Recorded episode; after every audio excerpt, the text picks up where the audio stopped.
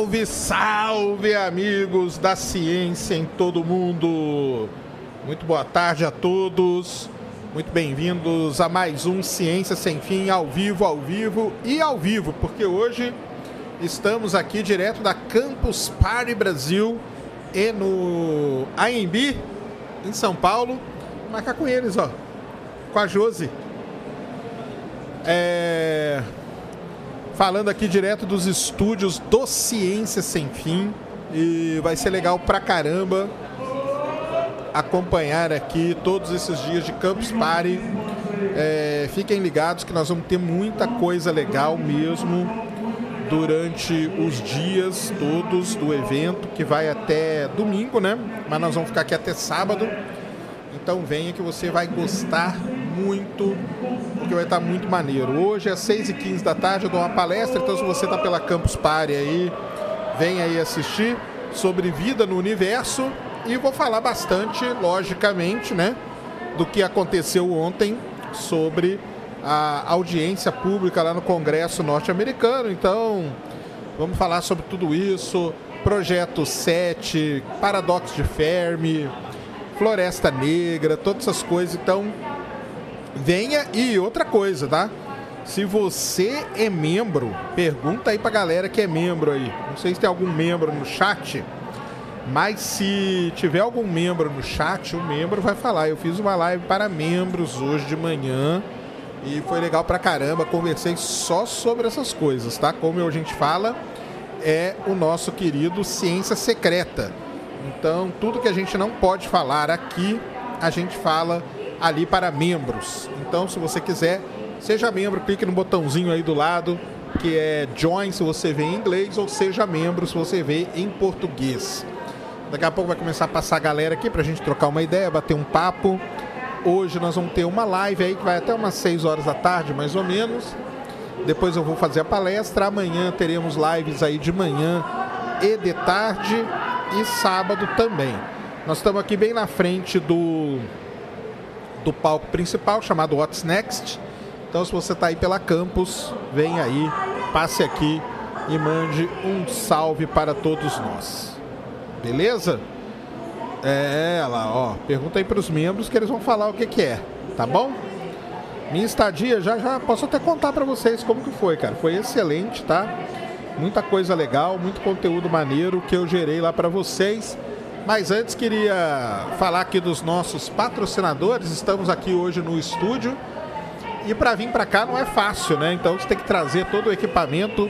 Só quem trabalha com isso que sabe como que é. E nós estamos aí com a nossa querida Auto, AWTO. Isso aí.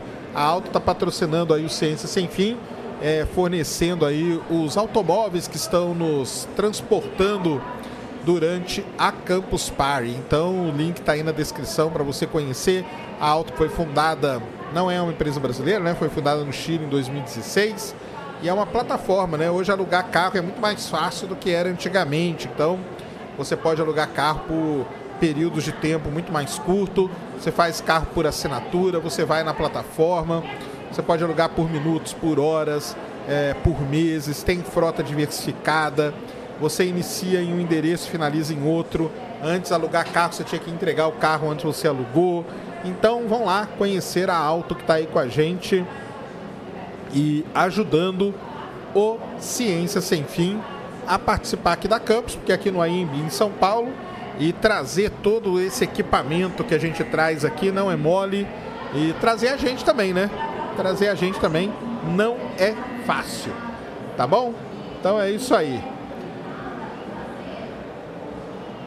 Aí, ó, a Célia falou que o sobrinho dela tá participando da campus. Fala para eles irem aqui dar um, dar um salve aqui pra gente, tá bom?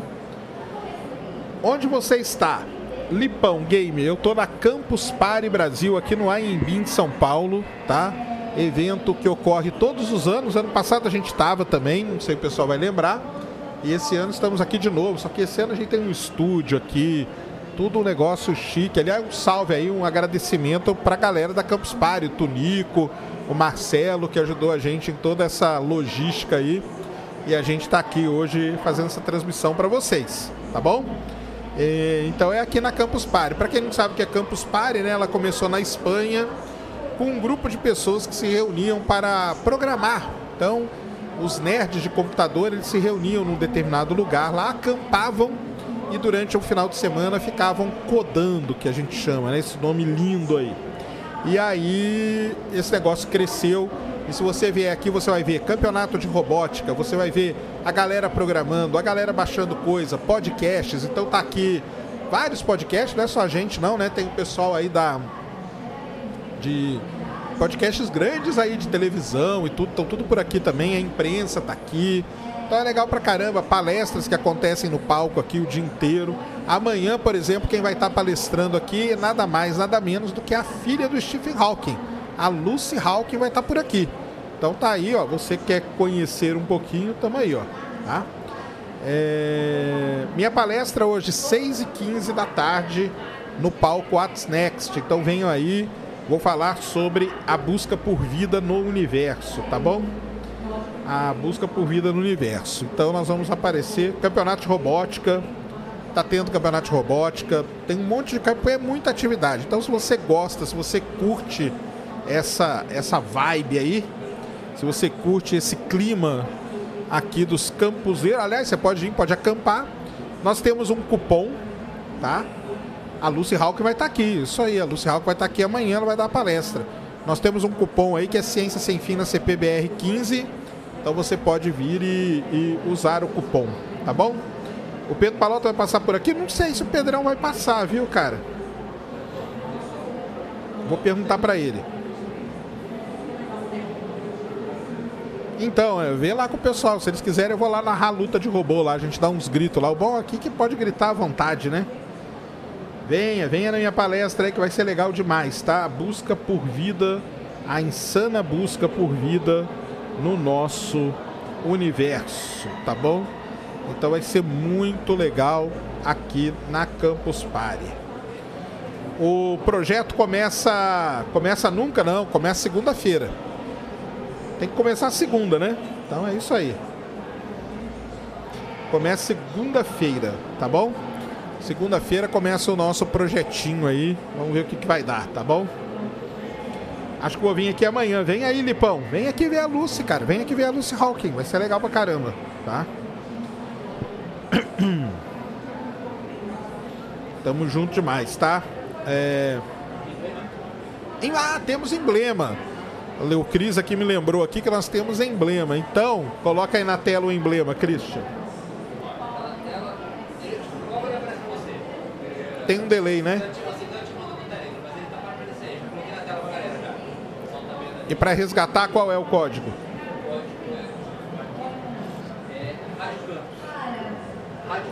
Rádio Campus. Rádio Campus, então você baixa aí o emblema, vai ter um emblema aí para esses dias que nós estamos aqui, tá bom? Então use o código aí, ó, Rádio Campus, olha lá que maneiro, ó. É nós aqui da Campus Party transmitindo toda esse, todo esse clima aqui da cultura geek, da cultura nerd, tá bom? Falo, falo sim, Radar. Estamos falando aí, tamo junto, viu? Só uma dúvida, que papo é esse de terra? Por que é terra plana? Tô aqui na frente, bora treinar com o Carinha. bora. Da Jovem Pan direto para Campos, isso mesmo, cara. Eu tava na Jovem Pan agora com o Rodrigo Silva lá. Foi legal pra caramba lá no Pânico, né? Conversando lá, contando um pouquinho, né? Porque esse negócio de, de disco voador apareceu na cara de todo mundo hoje. Muita gente não sabe nem o que estava acontecendo, né?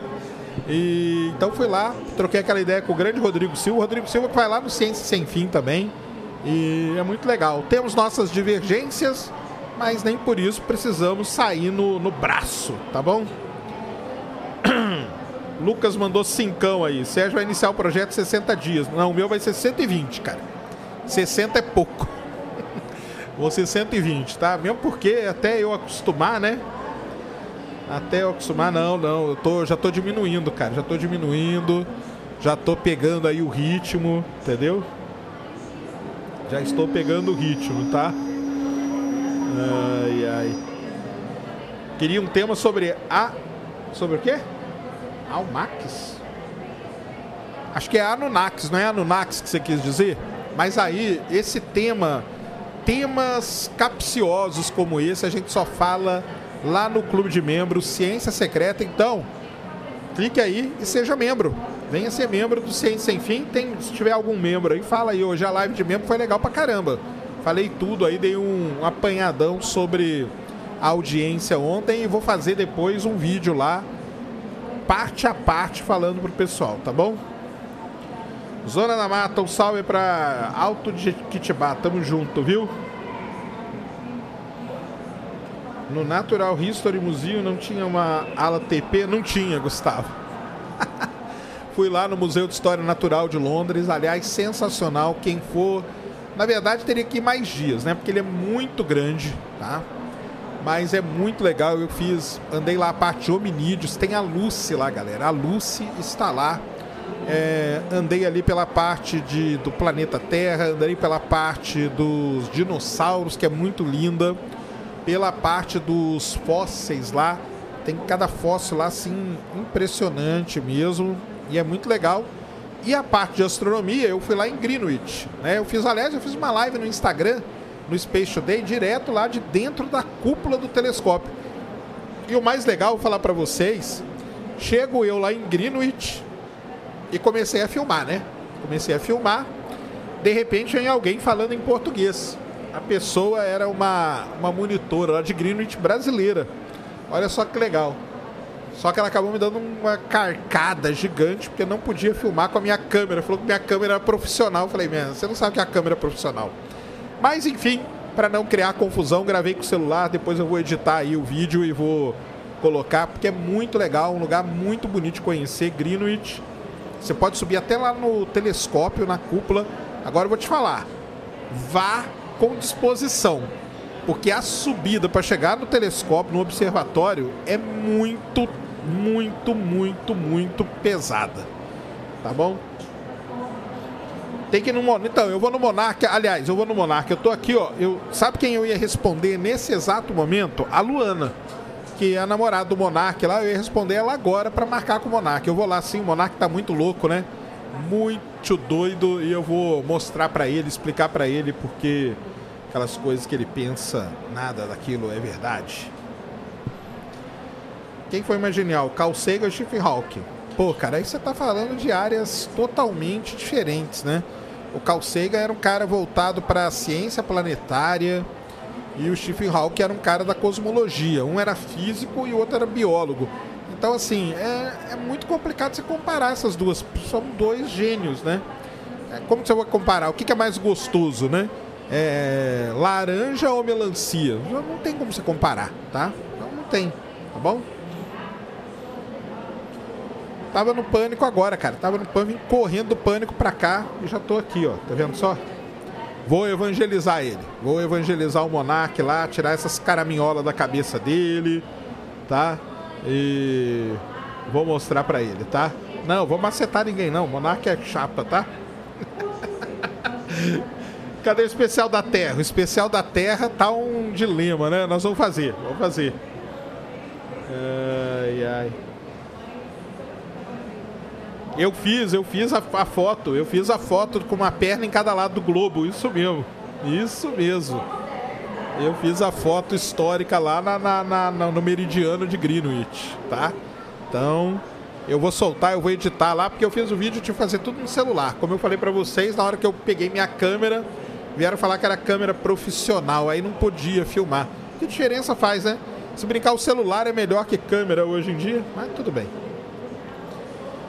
Steve Hall foi muito mais relevante no campo acadêmico. Depende, o mano. Você já leu a tese, por exemplo, de doutorado do Carl Sagan? A tese de doutorado do Carl Sagan é uma tese revolucionária no campo dele, que é ciência planetária. O Steve Hawking na cosmologia, cara, não tem como comparar, tá? Vocês ficam querendo comparar, mas não dá, tá bom? Gabriel Zimmermann, um abraço aí, tamo junto, tá? Por que as imagens na sonda Kaguya? Por que as imagens na sonda Kaguya mudou de dois... Não mudou, não. Aliás, essa sonda aí, para quem fala né, que a gente só manda coisa ruim pro espaço, a Kaguya, ou Selene, como era conhecida, né? Ela foi uma sonda muito legal que ela mandou imagens em HD, tá? Aquelas imagens são sensacionais, tá bom? Ontem os então, é, eu vi lá, né, o Paulo, os dois Paulo, né, o Paulo de Taço, né? Aliás, eu que falei pro Paulo Muso lá, se for na minha live lá com ele, você vai ver que eu falo, cara, que o pai dele, que é super importante no ramo da física, né? Mais vale um ET Bilu na mão do que o J... Não, de jeito nenhum. É, não tem como comparar, cara. Como você vai comparar duas coisas, né? Então, vou fazer o Sacane Responde sobre o planeta Terra. Pode ficarem, fiquem tranquilos aí, tá? Vai acontecer. Quem nasceu primeiro, o ovo ou a galinha, né? Tá a galera aqui, ó, o estúdio nosso aqui é todo de vidro, beleza? Planeta Terra semana que vem, a Gabi tá informando aqui. Ela vai na campus esse ano, cara, mas assim, é, é, os gringos, cara, é muito difícil um gringo sentar aqui com um maluco e sair falando qualquer coisa. Eles não fazem isso, tá? Tentaremos, tá? Mas ela vai estar tá aqui no palco amanhã. Venham assistir aí a Lucy Hawk, que vale muito a pena. Aliás, a Lucy Hawk, que é muito famosa pelos livros, né? Que ela tem livros lá, até com o pai dela e tal. E ela é famosa porque foi para ela que o Stephen Hawking fez a primeira explicação sobre espaguetificação, tá? Fui a Criciúma e visitei o Museu de Astronomia dedicado ao Einstein. E lembrei de você. Boa, bora. Aliás, visitem museus no Brasil, viu, galera? Você vai lá na gringa, eu tava lá em Londres, você vê a criançadinha no museu, é sensacional, cara. E aqui no Brasil, infelizmente, o pessoal não vai em museu, então vá no museu, porque depois pega fogo e por que, que pega fogo? Porque não tem verba. Por que, que não tem verba? Porque não vai gente. Se não vai gente, como que eles vão defender que tem que ter um museu? Então vá no museu. Vá, vale muito a pena, tá? E é muito legal. Você tem que ter. Cara, isso aí quem vai me dizer é o Cariani, tá? Então segunda-feira nós vamos ter a primeira reunião aí, vamos estabelecer essas metas aí, tá bom? É, esse é o grande problema, viu?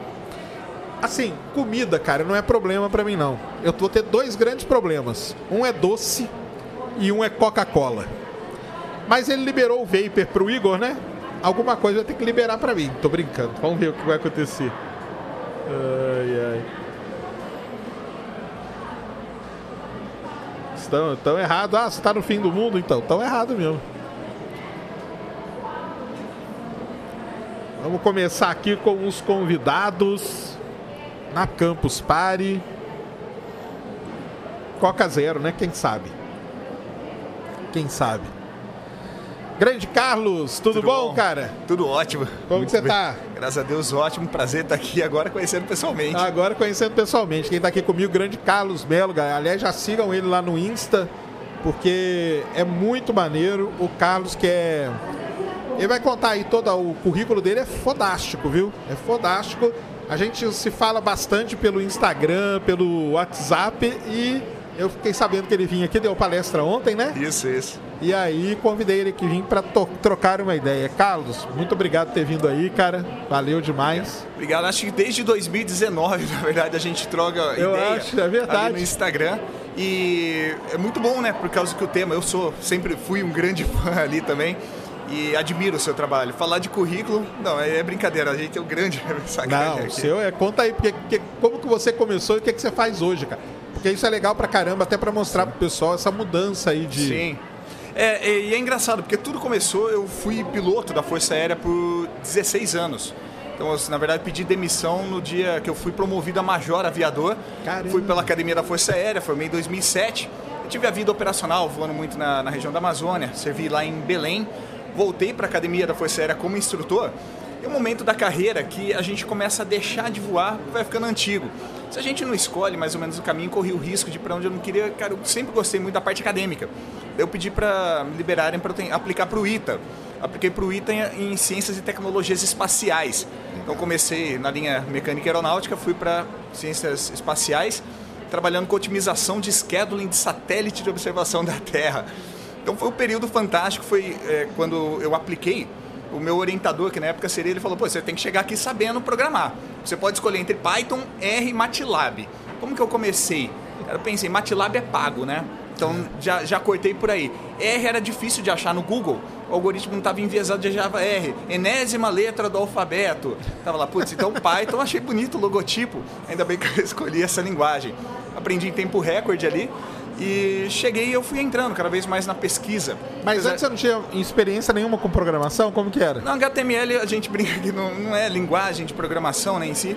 Fazia página do Dreamweaver, eh, mexia com o computador, mas nunca tinha programado. Entendi. Realmente eu, eu fui toque de caixa, várias fontes simultâneas para chegar lá e aplicar, voltado para otimização. Só que ainda era o Python generalista, aquele Python de montar algoritmo. Sim. Depois eu fui tendo contato com ciência de dados, com, com a parte de inteligência artificial, machine learning e visão computacional, que foi a parte que eu mais me apaixonei. Então, saí de lá, do ITA, fiz a. entreguei, lá chama tese de mestrado. O ITA tem uma nomenclatura particular. Uhum. E fui trabalhar no Centro de Operações Espaciais. Então, como head de sensoramento remoto, trabalhei com o Eros B e eu tava. Eu tava, era o chefe né, do departamento quando implementou o, o ICI, a constelação de radar de abertura sintética.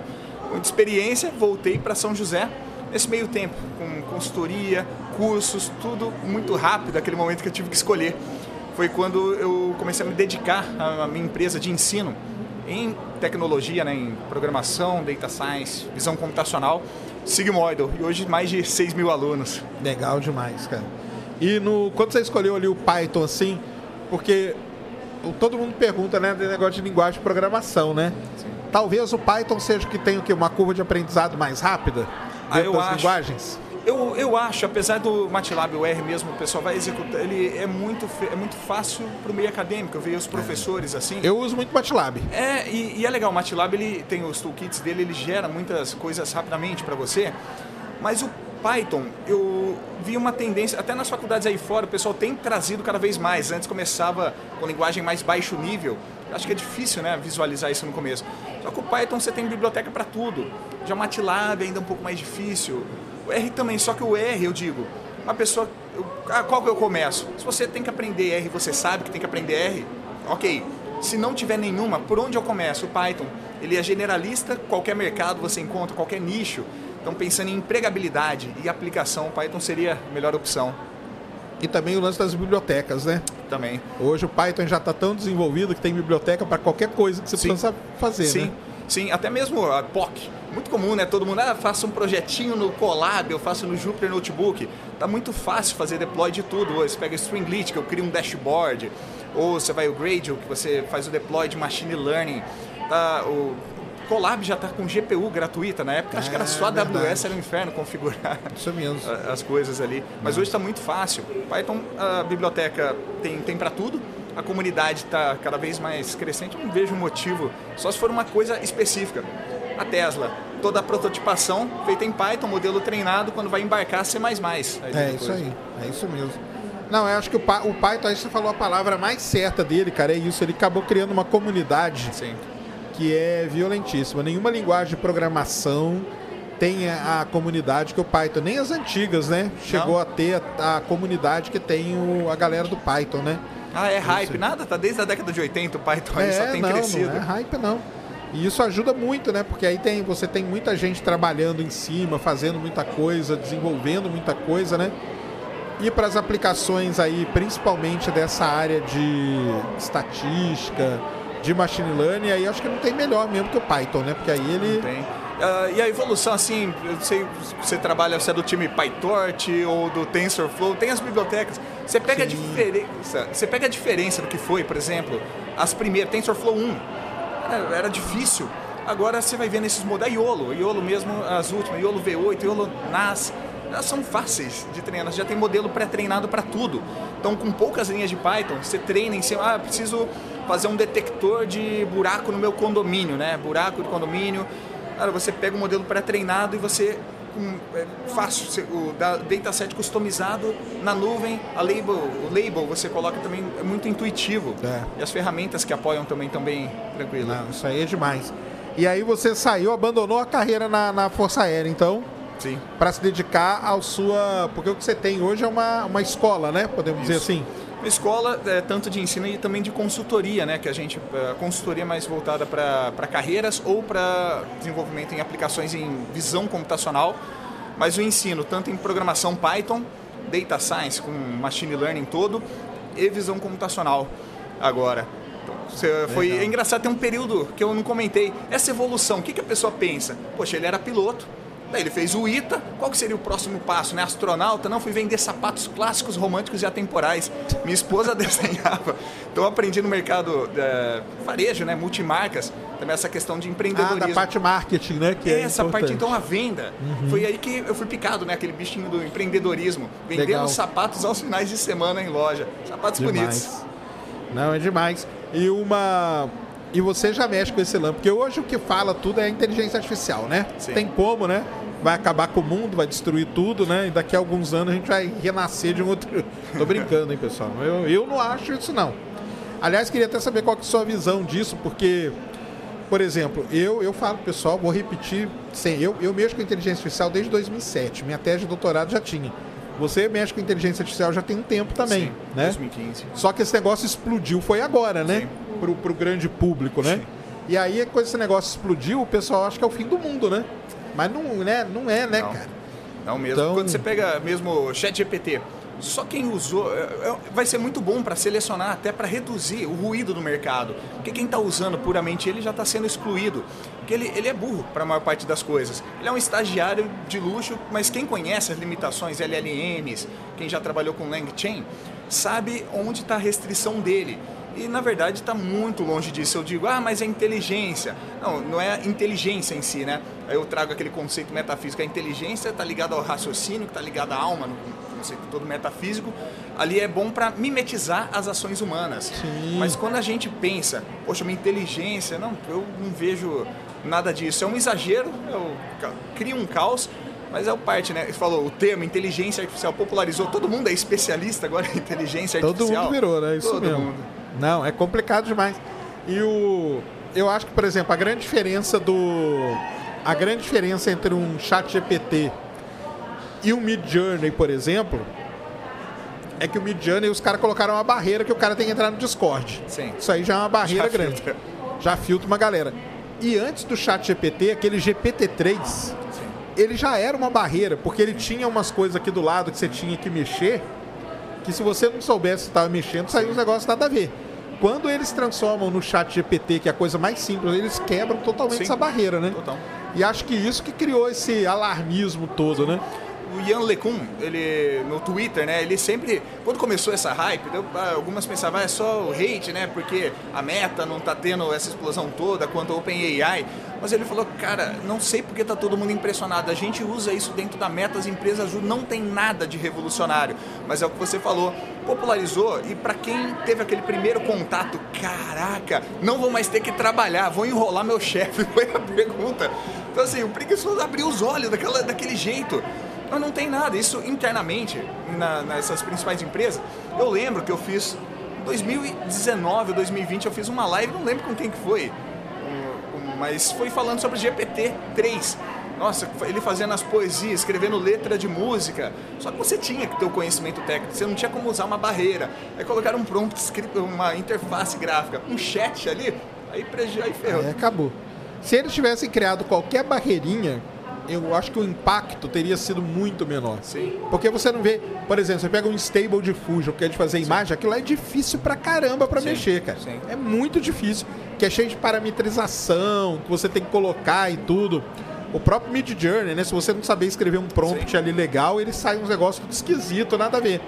Os caras do ChatGPT não quiseram nem saber, né, cara? Fizeram o negócio mais simples possível e acho que quando eles tentaram, nem sei se eles tentaram barrar isso em algum momento, teve aquela famosa carta lá, né?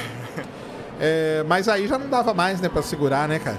Não dava. E tem, tem um estudo recente, né, mostrando a queda no desempenho dele e que não sabe se isso é intencional ou não para vender uma solução melhor para a empresa, mas até mesmo aquele boom esperado, assim, não, aquela expectativa do GPT 3.5 Turbo, né, que escolhe o modelo do GPT 4, tem grande mudança, né? Você vê, o, o token é maior, assim, a quantidade, a memória que ele tem aumentou um pouquinho, mas não é, até porque o, a própria arquitetura como as LLMs são feitas, não é aumentando o número de parâmetros treinados que vai melhorar o desempenho, né? Não é, não é isso. Então, assim, ele chegou num ponto, até o Yanley, como ele fala, não, tem que ter uma evolução na arquitetura, não é só é, mais parâmetros para serem treinados. Ah, eu dobrar o número de parâmetros, eu vou dobrar a inteligência dele. Não, não é bem assim que funciona. Ele chega e está dando no limite já, né? Sim, com certeza. E nesse lance de, de programação, porque aí tem as aplicações, né? Como que está na programação, aplicando é, o... Porque o chat GPT, eu sei... E outra coisa, na programação o pessoal já usava isso há muito tempo, que eram os Sim. copilots, né? Que Sim. a gente chamava, né? O copilot. Integrado ao VS Code, por exemplo, você pega o plugin, é fantástico. Agora, a programação, eu todo o paper que eu falei, olha, é, essa tabela de pseudocódigo, implemente para mim, acho que não teve um, depois de muita tentativa, que deu certo, que roda redondo. Então, tipo, o que, que eu uso ele? Cria uma interface para mim no Streamlit que na barra lateral esquerda vai ter isso de input e vai passar para a direita essas coisas que me tomam tempo. Agora, a estrutura lógica, até mesmo quando eu faço uma refatoração, lá muda, tipo, segue, segue a PEP 8, para isso é legal. Agora, toda a parte, a matemática dele é muito ruim. Então, a, a, principal aplicação que eu pensar, caramba, que legal, vou pegar um paper, pseudocódigo, vou trazer, tem que ter muita fiscalização, eu acho, para debugar código. É fantástico, mas sendo sincero, eu estou usando o Copilot dentro do VS Code que já é um negócio que é. já se usava há muito tempo, né? Até porque quebrava muito a memória, o jeito dele. Cria o código, ele parava no meio. Daí você fala, retome. Se você não soubesse o prompt exato, exato né? te ferrava. Agora tem lá, continu, é, continuar a gerar. Mas mesmo assim, ele perde a memória, ele troca as variáveis, pega. Eu acho que é muito bom para debugar. Mas aí, sinceramente, usa dentro de, uma, de, uma, de um editor de código. Ou para transcrever um pedaço de código, pega a documentação do OpenCV aquele estilão C++ chato, Sim. cara, um pedaço de código em C++. Code, é, transforma para mim em Python. Esse tipo de Aí coisa ele faz é legal. legal. Isso. Ah, sim. E na porque você também produz conteúdo bastante, né? Sim. Lá sim. no Insta, no YouTube, sim. tudo. E na produção de conteúdo você tem usado? Eu é? comecei é? a usar, daí eu, eu reparei que ele repete muito. Eu fiquei com muito medo, pensando na questão de SEO, Search Engine Optimization, otimização de conteúdo no Google. Eu pensei, cara, tá todo mundo usando vai começar a ser penalizado pelo Google, né? O, e o SEO do meu blog hoje ele é muito bom, sigmoidal.ai. Coloca, você vem primeiro resultado, primeira página para muitas coisas, isso daí vai dar uma queda de desempenho. Correção gramatical eu uso hoje para gerar outline. Então, assim, se eu tenho, ó, baseado nesse título, com essa meta descrição para essas keywords, me gere um outline sobre tal coisa. É, outra coisa que eu tenho feito muito, pega um vídeo do YouTube ou uma aula que eu gravei, então a base de conhecimento que você vai usar é isso. É a minha aula. Eu uso o Whisper. Isso eu tenho feito também. É, é YT underline Whisper, né? Uma ferramenta que você bota o endereço do YouTube, ele já pega. Só que se for muito grande, você também usa um LLM, LangChain, etc. Você consegue usar o seu conhecimento para ele gerar um artigo, só que eu tendo a reescrever, porque eu acho muito repetitivo, ele ainda ah, repete sim. muito. Então, assim, mas para dar estrutura básica, eu só não usaria base genérica, porque ele está ficando burro. Sim. É, eu uso ele, eu pego, eu pego um texto. Vou, vou contar meu segredo, hein, galera, para vocês. Os concorrentes agora estão. Eu pego um texto, eu quero escrever, coloco lá e falo assim: resume esse texto em 40 bullet points. Sim. Aí ele põe lá os bonitinho. Depois eu falo, ó, com base nesses pontos agora, escreva um texto para mim. Aí ele, aí ele faz legal. Sim. Aí ele faz legal. E ainda você pode colocar lá, ó, com linguagem científica, com linguagem Sim. formal e tudo. Sim. E aí ele vai indo bem. Dos últimas vezes que eu tenho usado, ele não tem se repetido muito não. Agora, se você deixa ele livre, ele vai se repetir. Ele, usa muito adjetivo, né, cara? Muito. Escreva um artigo de mil palavras, já era. Mil palavras é muita coisa para ele escrever de maneira original. Agora, é um professor de Stanford de visão computacional falando para uma palestra no TED Talks. Opa, é um cara que tem um conhecimento científico, então é um prompt legal, assim. Haja como, né? Act então é o haja como um professor tal, falando para uma audiência no TED ou na super interessante. Exatamente. Não, é legal pra caramba. Então, Raul, esse quem está aqui comigo agora é o Carlos Melo. Então vão lá no Insta agora. O Cris vai deixar aqui na descrição do vídeo, mas vão lá, Carlos Melo no Instagram. Todo o conteúdo aí, ele tem a escola de Data Science, Data Science na prática que chama, não é isso? Isso. Ele ensina lá o pessoal a programação em Python, a data science, que não é só uma coisa é programar, né, que é a língua. Outra coisa é a parte de data science mesmo. Então tem toda a parte estatística por trás, Sim. né? Tem toda essa porque tem isso também, né, cara? A galera hoje, como tá, vamos dizer assim, relativamente muito fácil programar, né? Não tá tão difícil, né? Porque já tem os códigos. Se é. você sair juntando, emendando aí, Sim. você escreve um programa. Só que fica um negócio meio sem coisa ali, né? Porque não, a parte teórica, né? Sim. Por trás ela não tem, né, cara? Eu vejo uma, é uma deficiência grande, cara, porque você tem dois extremos aí. Ou você tem aquela pessoa que tem um método científico, teste de hipótese, hipótese nula e validação do modelo, mas esse cara não está conectado com a indústria. E essa injeção de pessoas no mercado de trabalho que de cientistas não conhecem nada Tipo, a pessoa plota gráfico, análise bivariada, nem conhece o que é o termo bivariada, ou não sabe o que é variância. Eu tenho uma preocupação grande, o ITA, né, eu digo que daquela, a gente fica chato com o conceito teórico, mas eu sempre tive a preocupação de levar para a indústria. Então, quando eu começo, você falou de curso, tem curso gratuito de Python, né? Tem, até a gente está fazendo uma maratona de visão computacional também totalmente gratuita, então é conhecimento gratuito. E eu tenho a preocupação de levar o conhecimento do método científico. Cara, como que a gente começa?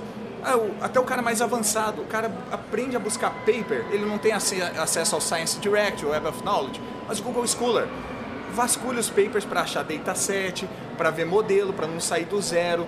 Ele entende a questão de relevância estatística, só que o cara faz um projeto prático. É, é a preocupação do lado científico, porque é cientista que não sabe ciência, Sim. cientista que não conhece método científico, não sabe. É. E isso é preocupante, isso essa é. quantidade de pessoas que estão aí. É uma massa que está se formando aí só, no, só na programação. Sim. Muito não, ali, né? Dura, né, cara? E não estão. E, e, o mercado já não está aceitando isso. Entendi. Porque o cara, ele chega. Ah, eu sei programar, eu sei plotar, eu sei fazer collab. Tá, mas quem paga o seu salário não quer collab. Daí você vai botar um box plot, vai botar um gráfico de dispersão ali. O que quer dizer, né? O cara PCA, não sabe reduzir tá... a dimensionalidade é... aqui, chefe. O que, que dimensionalidade, que significa, cientista de dados ele tem dois lados, ele tem uma base científica forte mas ele sabe o lado de resolver o problema né, da empresa. Sim. Da recomendação de livro, ah, não sei nada, cara, não sei programar, ou sou chefe, mas não sei nada. Uh, data Science para negócios. Ele ensina a visão da empresa, porque você também é contratado na hype. Todo mundo, não, eu ah, tenho que ter um cientista claro. de dados aqui. Ninguém sabe o que te pedir. Você não sabe o que entregar para a empresa, daqui a pouco você vira uma pessoa que formata documento ou você é demitido.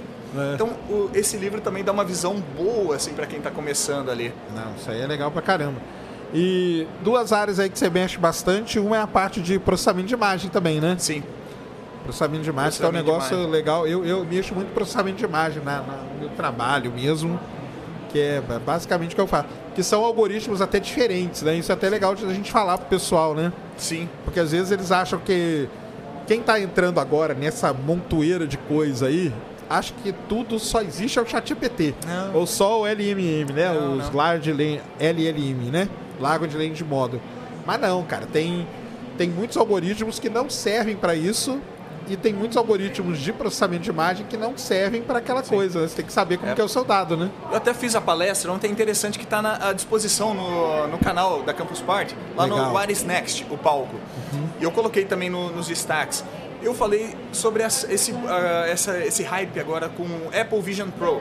O que, que acontece? A visão, a computação espacial, tem tudo a ver, né? Assim, é, que Space Sim, Today, claro. visão espacial, é, computação espacial, não é espacial nesse sentido. Mas quando a gente está acostumado à realidade aumentada, à realidade virtual, é um outro campo que se abre e muita oportunidade para quem entende esses algoritmos. É processamento de imagem, visão computacional, eu vejo um mercado muito aquecido.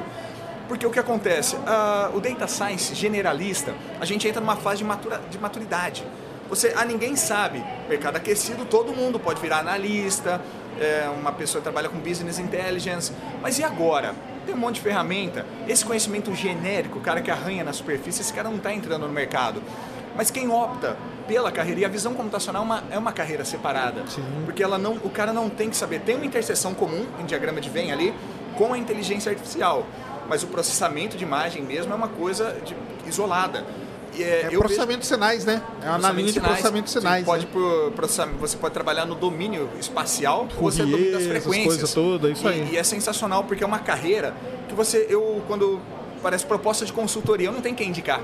Porque o mercado é, é mais restrito, é mais difícil, muito. só que recompensa muito mais. Ah, Quem você, você tem que indicar hoje? Fala três pessoas que você confia muito que trabalham com visão computacional é difícil quem tem esse conhecimento no Brasil. Então eu recuso muita consultoria porque não tem agenda e eu não conheço tantas pessoas boas Entendi. suficientes. Eu vejo como oportunidade boa. E o Apple Vision Pro, ele deve acelerar mais ainda para quem é uma oportunidade, olhar com carinho ali. E Porque a parte de sensoramento o... remoto também. Ah, sim. O Apple Vision Pro, ele é basicamente é baseado em visão computacional, é isso? Como a visão é? computacional, ela, é, ela impulsionou o desenvolvimento nela, impulsionou. Vamos fazer uma distinção aqui. O que, que é o XR, né? A realidade estendida, que a gente pode falar.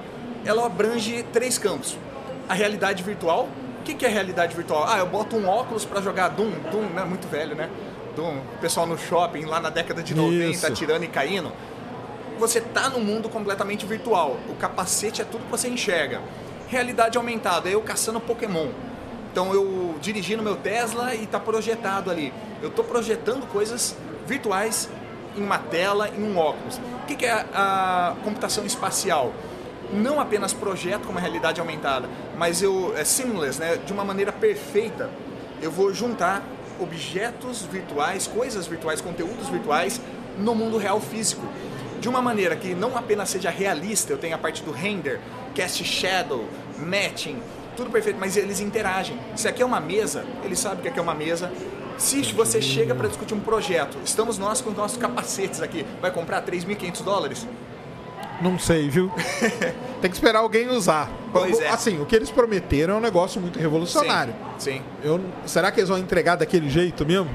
é revolucionário quando na proposta, porque você chega, a gente discute, a gente vê a mesma coisa. Isso. Então olha a diferença, estamos interagindo, a tela do meu MacBook, eu pego, eu abro, é uma extensão, eu consigo trazer ela para cá. Tem um joguinho, um foguete, tem um joguinho de foguete legal, você fica lá, se chega perto da parede, ele chamusca a parede, fica queimada. Entendi. Então ele vai interagir, você vai andando e você volta. Ele vai ali. interagir com as é. coisas do ambiente, você não vai precisar criar um ambiente para isso. Exato. Entendi. Então é uma mescla, é o seamless, eu não sei uma tradução perfeita, mas é trazer os elementos virtuais para o mundo físico de uma maneira perfeita essa integração. Por isso que eu estou tão empolgado, por isso que eu trouxe o tema, porque primeiro, eu trabalhei muito com visão computacional para sensoramento remoto. Sim parte de satélite, detecção de objetos, artefatos militares, reconstrução 3D, fotogrametria. Agora, quando eu vi a possibilidade, eu falei: caramba, isso daqui vai impulsionar muito, porque a Apple, o que, que ela fez? Todo o ecossistema de apps já existem. Tudo, porque tudo que já existe vai ser integrado. Só que ela liberou o Vision OS, já tem um sistema de desenvolvimento para os desenvolvedores terem até o ano que vem para fazerem muitas aplicações. No evento de lançamento para comprar mesmo, olha só todos os aplicativos que a gente tem. No Figma, tem até algum template já de que a Apple liberou de UI e UX assim para as pessoas começarem Caramba. a projetar. Legal. Então pensa a possibilidade, se é tão revolucionário. E se não for, Carlos, visão computacional não tem erro, porque a mesma técnica que você usa, você usa em, em outras aplicações também. Ah, não, sim. É porque na hora que a gente que eu vi ali o aparelho eles mostrando, né? Eu tive a impressão que ia ser um negócio, um vidro meio, um vidro ali, mas não é, né? Que ali você tem as duas, você Sim. tem duas coisas, né? Aquilo lá, sei lá, se deu uma decepcionada, porque também tem que ver funcionar, ninguém viu funcionar ainda, Sim. né? É, o pessoal testou, testou ali, ali né? Testou, testou ali. É. Mas o que eu imagino que as, é, o que eles quiseram passar naquela propaganda bem distópica até, né? Uhum. Alguns assustadoras, para outro inevitável, digo, mas não inesperado para quem acompanha a visão computacional. Ah, sim. É que você se isolar e ter um ambiente maior, uma projeção de cinema 4K em cada olho. É a tela que a gente tem, não aquece, falaram que é tranquilo o conforto. Depois tem a marquinha, mas duas horas tranquilamente. Então, pelo tamanho dele, você pensa, o processamento que tem, aguentar duas horas é, é muito legal. Você isolar, tirar aquele ruído. Cara, tem minha sala de cinema no meio de um avião, assim, eu não estou vendo pessoas ao lado. É, e uma coisa que eu compraria para ter a sensação, meus filhos correndo, criança, imagina que legal cara, você depois reproduzir a mesma cena em 3D, você tá olhando, passa, né? Tem. Com certeza. É, você sabe como é, né? Aquela. Cara, memória afetiva, a Apple é boa. Essa é a diferença das propagandas do Google e do Facebook. Elas pegaram ali no emocional. Sim, não, com certeza. Você vai comprar Vou. quando sair. Falar, né? É, Se não, o dólar tem... não subir mais, né? É, né? Daqui a pouco é. É, não, mas é. E, não, e o legal é isso, né? Que eles vão dar meio que um ano para desenvolver várias coisas. Sim. Quando eles entregarem mesmo para vender de verdade, já vai ter muito um ecossistema Sim. próprio dele, praticamente, Sim. né? E vai ser totalmente. É, vai ser legal pra caramba, né? Assim, tudo que a Apple desenvolveu, né, cara? Todo mundo xingou muito desde do, do iPhone, né? Sim. Quando a moda era usar as canetinhas e o cara veio com o negócio do dedo, hoje todo mundo usa, né? Sim. Então. E nós, seres humanos, nós nascemos. O nosso DNA é feito para trabalhar em 3D. Ah, mas o 3D com 2D. Não, é que é, é ruim por causa das tecnologias. Mas você pensa, um sistema de transformada de coordenada, eu tenho uma coordenada do mundo real que passa para a coordenada do plano da câmera que passa para pixel em 2D. Isso é o menos intuitivo. A tecnologia evoluindo a ponto de nós conseguirmos interagir, e a Apple ela revolucionou nesse. Eu estou empolgado porque eu vejo assim o, traqueamento da retina, também do seu olho. Então o seu olho ela é, uma, é integrado perfeitamente. Se eu te ligo FaceTime, meu rosto é mapeado em 3D, ela pega as expressões e me reproduz em holograma. Mas olhando meu olho é o mouse. Então, pegando os objetos, cara, que, que legal essa tendência de evolução. É um primeiro projeto, mas é inovador para o campo, com certeza. É, não, eu acho que vai ser um negócio sim. Realmente, e nessa aí, aqueles meta lá vão ficar tudo para trás, né? Não, com certeza. Aqueles óculos, aquelas coisas, tudo que os caras gastaram uma grana ferrada, né? Sim, sim. E. Uh, Mas aí porque é muito tecnologia também, né? É tudo tecnologia e é nichado, né? Mas eu vejo. A Apple sabe comunicar melhor, sempre conseguiu. Porque eu vejo a propaganda da, do próprio do Quest, do óculos Facebook, não dá vontade. Mostra o pessoal jogando e tá lá aquele jogo meio mal feito, né? Poxa, não toca. Ah, é aqueles bonecos esquisitos, é, né, cara? Aqueles bonecos de palito, né? Não dá. Legal, é válido, né? Mas eu vejo, ela segurou para realmente lançar uma uma coisa. E para ter tanta certeza, você vê mesmo haters da época, porque eu sou fanboy assumido, né? Tem MacBook ali e tudo mais. Mesmo haters assumidos falam, cara, eu, pô, talvez eu não ache tão bonitão ali, mas eu vou comprar para ver como que é. Ah, sim. É, mas aí o negócio da beleza fica segundo plano, sim. né? É, uma pergunta que todo mundo faz, até o Natan tá fazendo aqui, que é aquele lance, quando a gente tá falando aí o negócio de inteligência artificial, que é onde a galera tá ficando muito assustada, tal, não sei o quê, é o lance das profissões. Ele tá até perguntando aqui quais profissões vocês acham que vão ser extintas e quais serão criadas com essa evolução das IAs aí? Sim. É difícil falar quais são extintas porque chegam muito nada, né? Você tem profissões, as mais mecânicas sempre tendem a sofrer mais. Só que o que acontece? O pessoal sempre esquece uma terceira via alternativa, que é o bom profissional que ele sabe usar bem também, um chat GPT da vida. Porque a questão não é quais serão substituídas, mas Vamos lá, eu pego a minha área. É engraçado quando eu vejo as pessoas falando, ah, eu não consigo promoção, não consigo evoluir na minha carreira, eu não saio, parece que eu estou estagnado. pergunto quantas horas você estuda por semana, que curso você faz. Não estou falando curso goiaba, não estou falando de passar tempo, mas livro, né, cara? Livro é a verdade, não importa o curso que você tenha. Pega o livro referência, a galera não, não continua estudando. Quando você pega e vai estudando, você vai vendo, cara, o buraco é muito mais embaixo. Pegando, eu estou estudando muita parte de, é, de recriar o movimento da câmera, né? A partir da, da imagem, do vídeo. Você vai vendo as técnicas de orb que, que você tem, faster, surf, descriptor. Cara, você vai cada vez descendo mais no buraco. Quando você se especializa, você ganha um edge estratégico muito grande. O que eu falo, cara, não pare de estudar. Não é você se formou e tem conhecimento técnico. Mas a evolução, você está estagnado há cinco anos, ah, eu me formei tecnicamente. Tem chances de somente a faculdade por si só, dependendo do curso, estar tá desatualizada naquele momento e por 10 anos é muito tempo. Muito. Então, é, é pegar livro, livro, não, não é só curso. O melhor professor do mundo, o melhor curso vai ter uma ementa, vai ter uma bibliografia recomendada. Cara, eu estou estudando visão computacional, o livro de excelência, que é o livro usado em Stanford, MIT e na Universidade de Zurique. Cara, você vai, daí você pega o paper, se aprofunda, você tem edge estratégico, você não vai faltar emprego. Se você continuar essa evolução, experimenta estudar, lá, pelo menos 5 horas por semana ao longo da sua carreira inteira, da vida inteira. Eu difícil saber quais são, serão extintas, voltando à pergunta original. Mas eu sei que quem não vai ter problema é quem está acompanhando o mercado, isso você entende pelo estudo. Linguagem de programação. Se você está estudando, você sabe a tendência da linguagem, a tendência da tecnologia. Não sei se você compartilha é, eu, assim, linguagem de programação, eu, a, minha, a minha visão é a seguinte, cara. É só uma linguagem que você vai ter que aprender. Então, o pessoal quer começar pela linguagem de programação.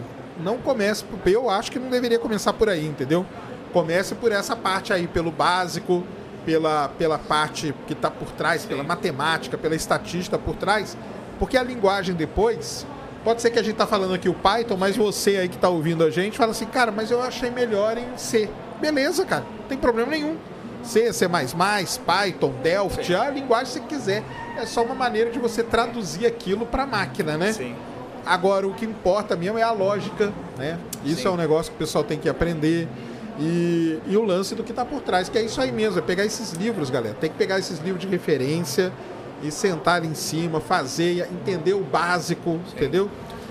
Por exemplo, uma análise sinal, entende o que é uma transformada de Fourier, você já vai estar tá uns mil passos na frente de muita Totalmente. gente. E né? o pessoal não tem noção do poder, eu estava mostrando uma aplicação, até coloquei nos stories, a partir de uma câmera, webcam normal, eu vejo a respiração de um bebê pela cara, pelo fluxo. Sim. projeto do MIT transformada de Fourier para ver essas mudanças sutis. É. Respiração de vaca. Só que tem uma coisa interessante, a linguagem, quando você fica bom em uma única linguagem, não fique mudando de tecnologia em tecnologia. Cara, pega uma, ah, que é a melhor do momento, você fica fluente. Eu aprendi C++ depois, é mais rápido, querendo ou não pega o R, dá para aprender rapidamente. Agora eu gosto de uma outra abordagem, é, eu acho que tem que aprender sim totalmente essa parte matemática e é um erro quem ah, só usa o framework. Mas eu gosto de dar uma visão geral, falo para os alunos, ver a aplicação, um projeto final, por exemplo, a IOLO V8, IOLO NICE, já traz um projeto legal primeiro, que já vai gerando um portfólio para o cara. Eu penso em empregabilidade, quais são os 20% de pareto ali que vão contribuir mais para esse cara entrar no mercado. Ah, sim. Um portfólio. Só que em paralelo, o cara está fazendo portfólio com ferramentas, toolbox, coisas prontas do mercado que são usadas e ele tem a uma horinha dele, meia hora por dia, que ele tem que estudar essa parte da base. Ah, não, é sim. o que eu falo, cara, faz um portfólio com o que está usando e estuda. Sim, não, com certeza. É, não, é, tem que ter uma, uma linguagem. Assim, eu faço boa parte das minhas coisas tudo em MATLAB. E aí depois eu ponho na linguagem que é o Python, ou C, C++. Aí depende para eu gero gráficos no MATLAB que ficam bonitos. Não, o MATLAB é sensacional. É. O problema que você falou é esse, né? O MATLAB é, é pago, é. né? E aí já, é, já é uma barreira, né? Sim. Então tem que ir eliminando essas, essas barreiras mesmo, porque não dá e tem que aprender. Isso aí, lógica e algoritmos, né? Que o pessoal tá falando aqui, tem que aprender, né? Isso aí é a base de eu, eu tenho até hoje, cara, quando eu comecei a mexer com isso, tinha um. chamava Recipes, que era um livrão dessa grossura, assim, ó. Eu tenho ele, Recipes em si, Recipes em si mais mais, porque não, então era ali. Então o cara, ah, como que faz multiplicar matriz? Stack Overflow? Sei, então, hoje tá aí, é um, é um comando. Ah, lá não, a gente tinha que pegar o livro e ir atrás. Mas isso aí eu não reclamo, não, porque me deu essa base aí de atrás de livro, que é muito importante, a galera não vai. Eu gasto uma boa parte da minha grana em livro e fazer o quê, né? Tem São jeito. caros, mas é o maior ROI. Eu digo, livro ainda é o maior ROI que você tem sobre investimentos. O problema é que esses livros são grossos de, acadêmico. Paguei 1.500 naquele do Gonzalez e Woods de processamento de imagens digitais. Mas, cara, é conhecimento. Ah, eu tenho esse aí. É, é, muito lindo, bom. Cara. É lindo, Perfeito. é fantástico. Assim, e o livro físico, eu ah, gosto de tecnologia, mas o estudo, o ato, a o ato sinestésico, a mecânica de você raspiscar, ele ajuda na absorção. E é um compromisso, né? Você tem um livro, você tem uma anotação, eu acho que eu falo para os alunos terem cadernos de anotações e trabalharem com o livro quando puder pagar. Não, é. Isso, é, isso aí é legal demais. Cara, infelizmente o pessoal tá falando, ah, mas é inglês, cara. Mas aí, cara. É, então... É, mas estamos em 2023, né, é. né? Eu já falo, isso aí minha mãe falava para mim na década de 80, vai estudar inglês, menino, tá? Não sei inglês o quê. Inglês para ler livro, seis meses de comprometimento. Hoje, é, hoje não tem. Hoje até, se você não entendeu ainda, né, cara, que é o inglês, então tem que Guilherme tá falando que usa R para construir gráficos. Você tem uma bronca com R, não tem não? Era mais bullying, era brincadeira, a gente fala, né? É que hoje em dia tá tão polarizado, né? Eu não posso. Hoje em dia a gente recebe até ameaça, né? Se você falar de linguagem. Quando na época a gente brincava, Nintendo, Mega Drive, Master System, é. qual que é melhor? iPhone, Android, mas cara, chegou na linguagem de programação. O bicho pegou, né? É. Ficou, ficou sério, eu não faço mais essas brincadeiras, não, né? Agora tem três filhos, né? Tá nascendo o terceiro, da verdade? Ah, é, né? não, é, não pode não. Ah, o, ele escreveu que o chat GPT produz scripts também, mas aí tem que tomar esse cuidado aí que a gente já falou. Sim. Né? Tome cuidado, tá, cara? Porque às vezes. Você tem que ser o especialista e detentor do conhecimento, você revisa o trabalho. Porque assim, eu vou fazer um algoritmo paper. Se eu não tenho conhecimento e eu não tenho capacidade de revisar, cara, vai sair errado. É, exatamente. O Thiago aqui está perguntando, ah, aquele, esse aí é um negócio legal também, que muita gente fala, quando a gente fala de inteligência artificial, vem sempre aquele lance da tal da consciência, né? Ele está perguntando aqui o que, que você achou daquele engenheiro do Google lá que foi afastado por dizer que a IA ganhou consciência própria. Como você vê esse lance de ganhar consciência? Você acha que Cara, isso é singularidade? A gente caminha para isso? Como que é? Uh, então, é uma, é uma coisa extremamente interessante e uma pergunta que as pessoas negligenciam: qual é a base filosófica dessa discussão? Por que que parece? Não é besteira. Cara, a filosofia ela teve presente em tudo. Porque eu vejo um movimento muito voltado ao dataísmo. O dataísmo considerando materialismo, relativismo. Vamos lá, a minha opinião é com base que existe uma realidade absoluta que consciência é uma propriedade metafísica ligada à alma e assim como o intelecto. Então, para mim seria impossível a máquina atingir esse estado de consciência. Agora, qualquer coisa, é, mimetizar as ações humanas, o que seria a inteligência, eu acho que está muito longe ainda. Porque eu gosto de falar assim, a visão, audição, qualquer coisa. Existe uma realidade absoluta que eu estou enxergando, estou te vendo, os meus olhos é projetado no fundo da minha retina, isso daí gera um fantasma por meio da minha imaginação e depois esse fantasma, a partir dele eu crio uma série de construtos. O meu intelecto gera um conceito. Então, esse conceito é feito em cima dos construtos pelo meu intelecto, o intelecto é ligado à alma. Então, na minha opinião, não teria como atingir. Não tem é, como, né? É, não teria como, mas no sentido que a galera considera, eu acho que está muito longe ainda. Você acha que está muito longe? Conhecendo as tecnologias, a gente vê que tem muita limitação. Que existe é o uso para o mal, porque o ser humano é mal para as aplicações, mas o ser humano programar a máquina para fazer coisa. Agora a máquina ganhar essa consciência, não, não vejo. Nossa geração, a princípio, está tranquila. É. Ó, o Marcelo que falou, sem nenhuma experiência com o Python e o Yolov 4, consegui fazer um leitor de buracos em rodovia tudo isso tendo uma base sólida de lógica e algoritmos, ó. Linguagem passa a ser mais uma ferramenta. Eu também, eu concordo sempre meio foi, com né? isso, cara. A linguagem é um meio sempre, ainda mais para cientista de dados, acho. É, mas a linguagem, cara, ela cria uma confusão na, na cabeça das pessoas, porque pô, vou ter que aprender uma linguagem Sim. e tal, como se fosse um negócio de outro mundo, Sim. né? E às vezes a pessoa se afasta disso por conta de, desse, né? É que tem, uh, coitada da pessoa não sabe tem coisa muito pior. Mas é que é a linguagem. É um, é um tempo que vale a pena, até para automatizar. Mesmo quando eu fui aprender latex. Cara, latex demora duas semanas da vida. Ah, não, eu não vou aprender latex. Cara, salvou minha dissertação para escrever. É, eu também. Eu fiz minha dissertação e minha tese de doutorado tudo em latex. É o que eu falo latex mesmo, que eu acho mais legal. Mas é verdade, cara. Salva porque você faz no Word da vida, depois nunca mais vai abrir aquilo lá. Exato. Até, até 100 páginas, depois de 100 páginas o Word não funciona mais. Meu orientador que falava isso. Aí tinha que fazer em, em latex mesmo, é isso mesmo. Comecei o básico de Python hoje com IA. Já consigo criar sensores de movimento depois descobri que o DJI, a DJI é aquela de drone, né? Sim. Usem seus drones mais modernos. Ah, é? Ela usa Python no drone? O, a DJI tem o Telo, né? Eu comprei um Telo educacional. Tá, ó, o Telo normal na Amazon americana tá 99 dólares. Telo é o quê? Oi? O que, que, é isso, Telo? É, o Telo é da DJI, ela tem uma linha que, que é de drones e eles acessam o SDK via Python. E eu tenho o Telo Edu, que é para educação. Então você pega muitos projetos de faculdade, como na, lá na Universidade, de Zurique, pessoal compra porque é barato esse drone e ele já tem a biblioteca em Python, ah, sobe, desce, anda tantos metros para frente, para trás. E o que, que, é bacana?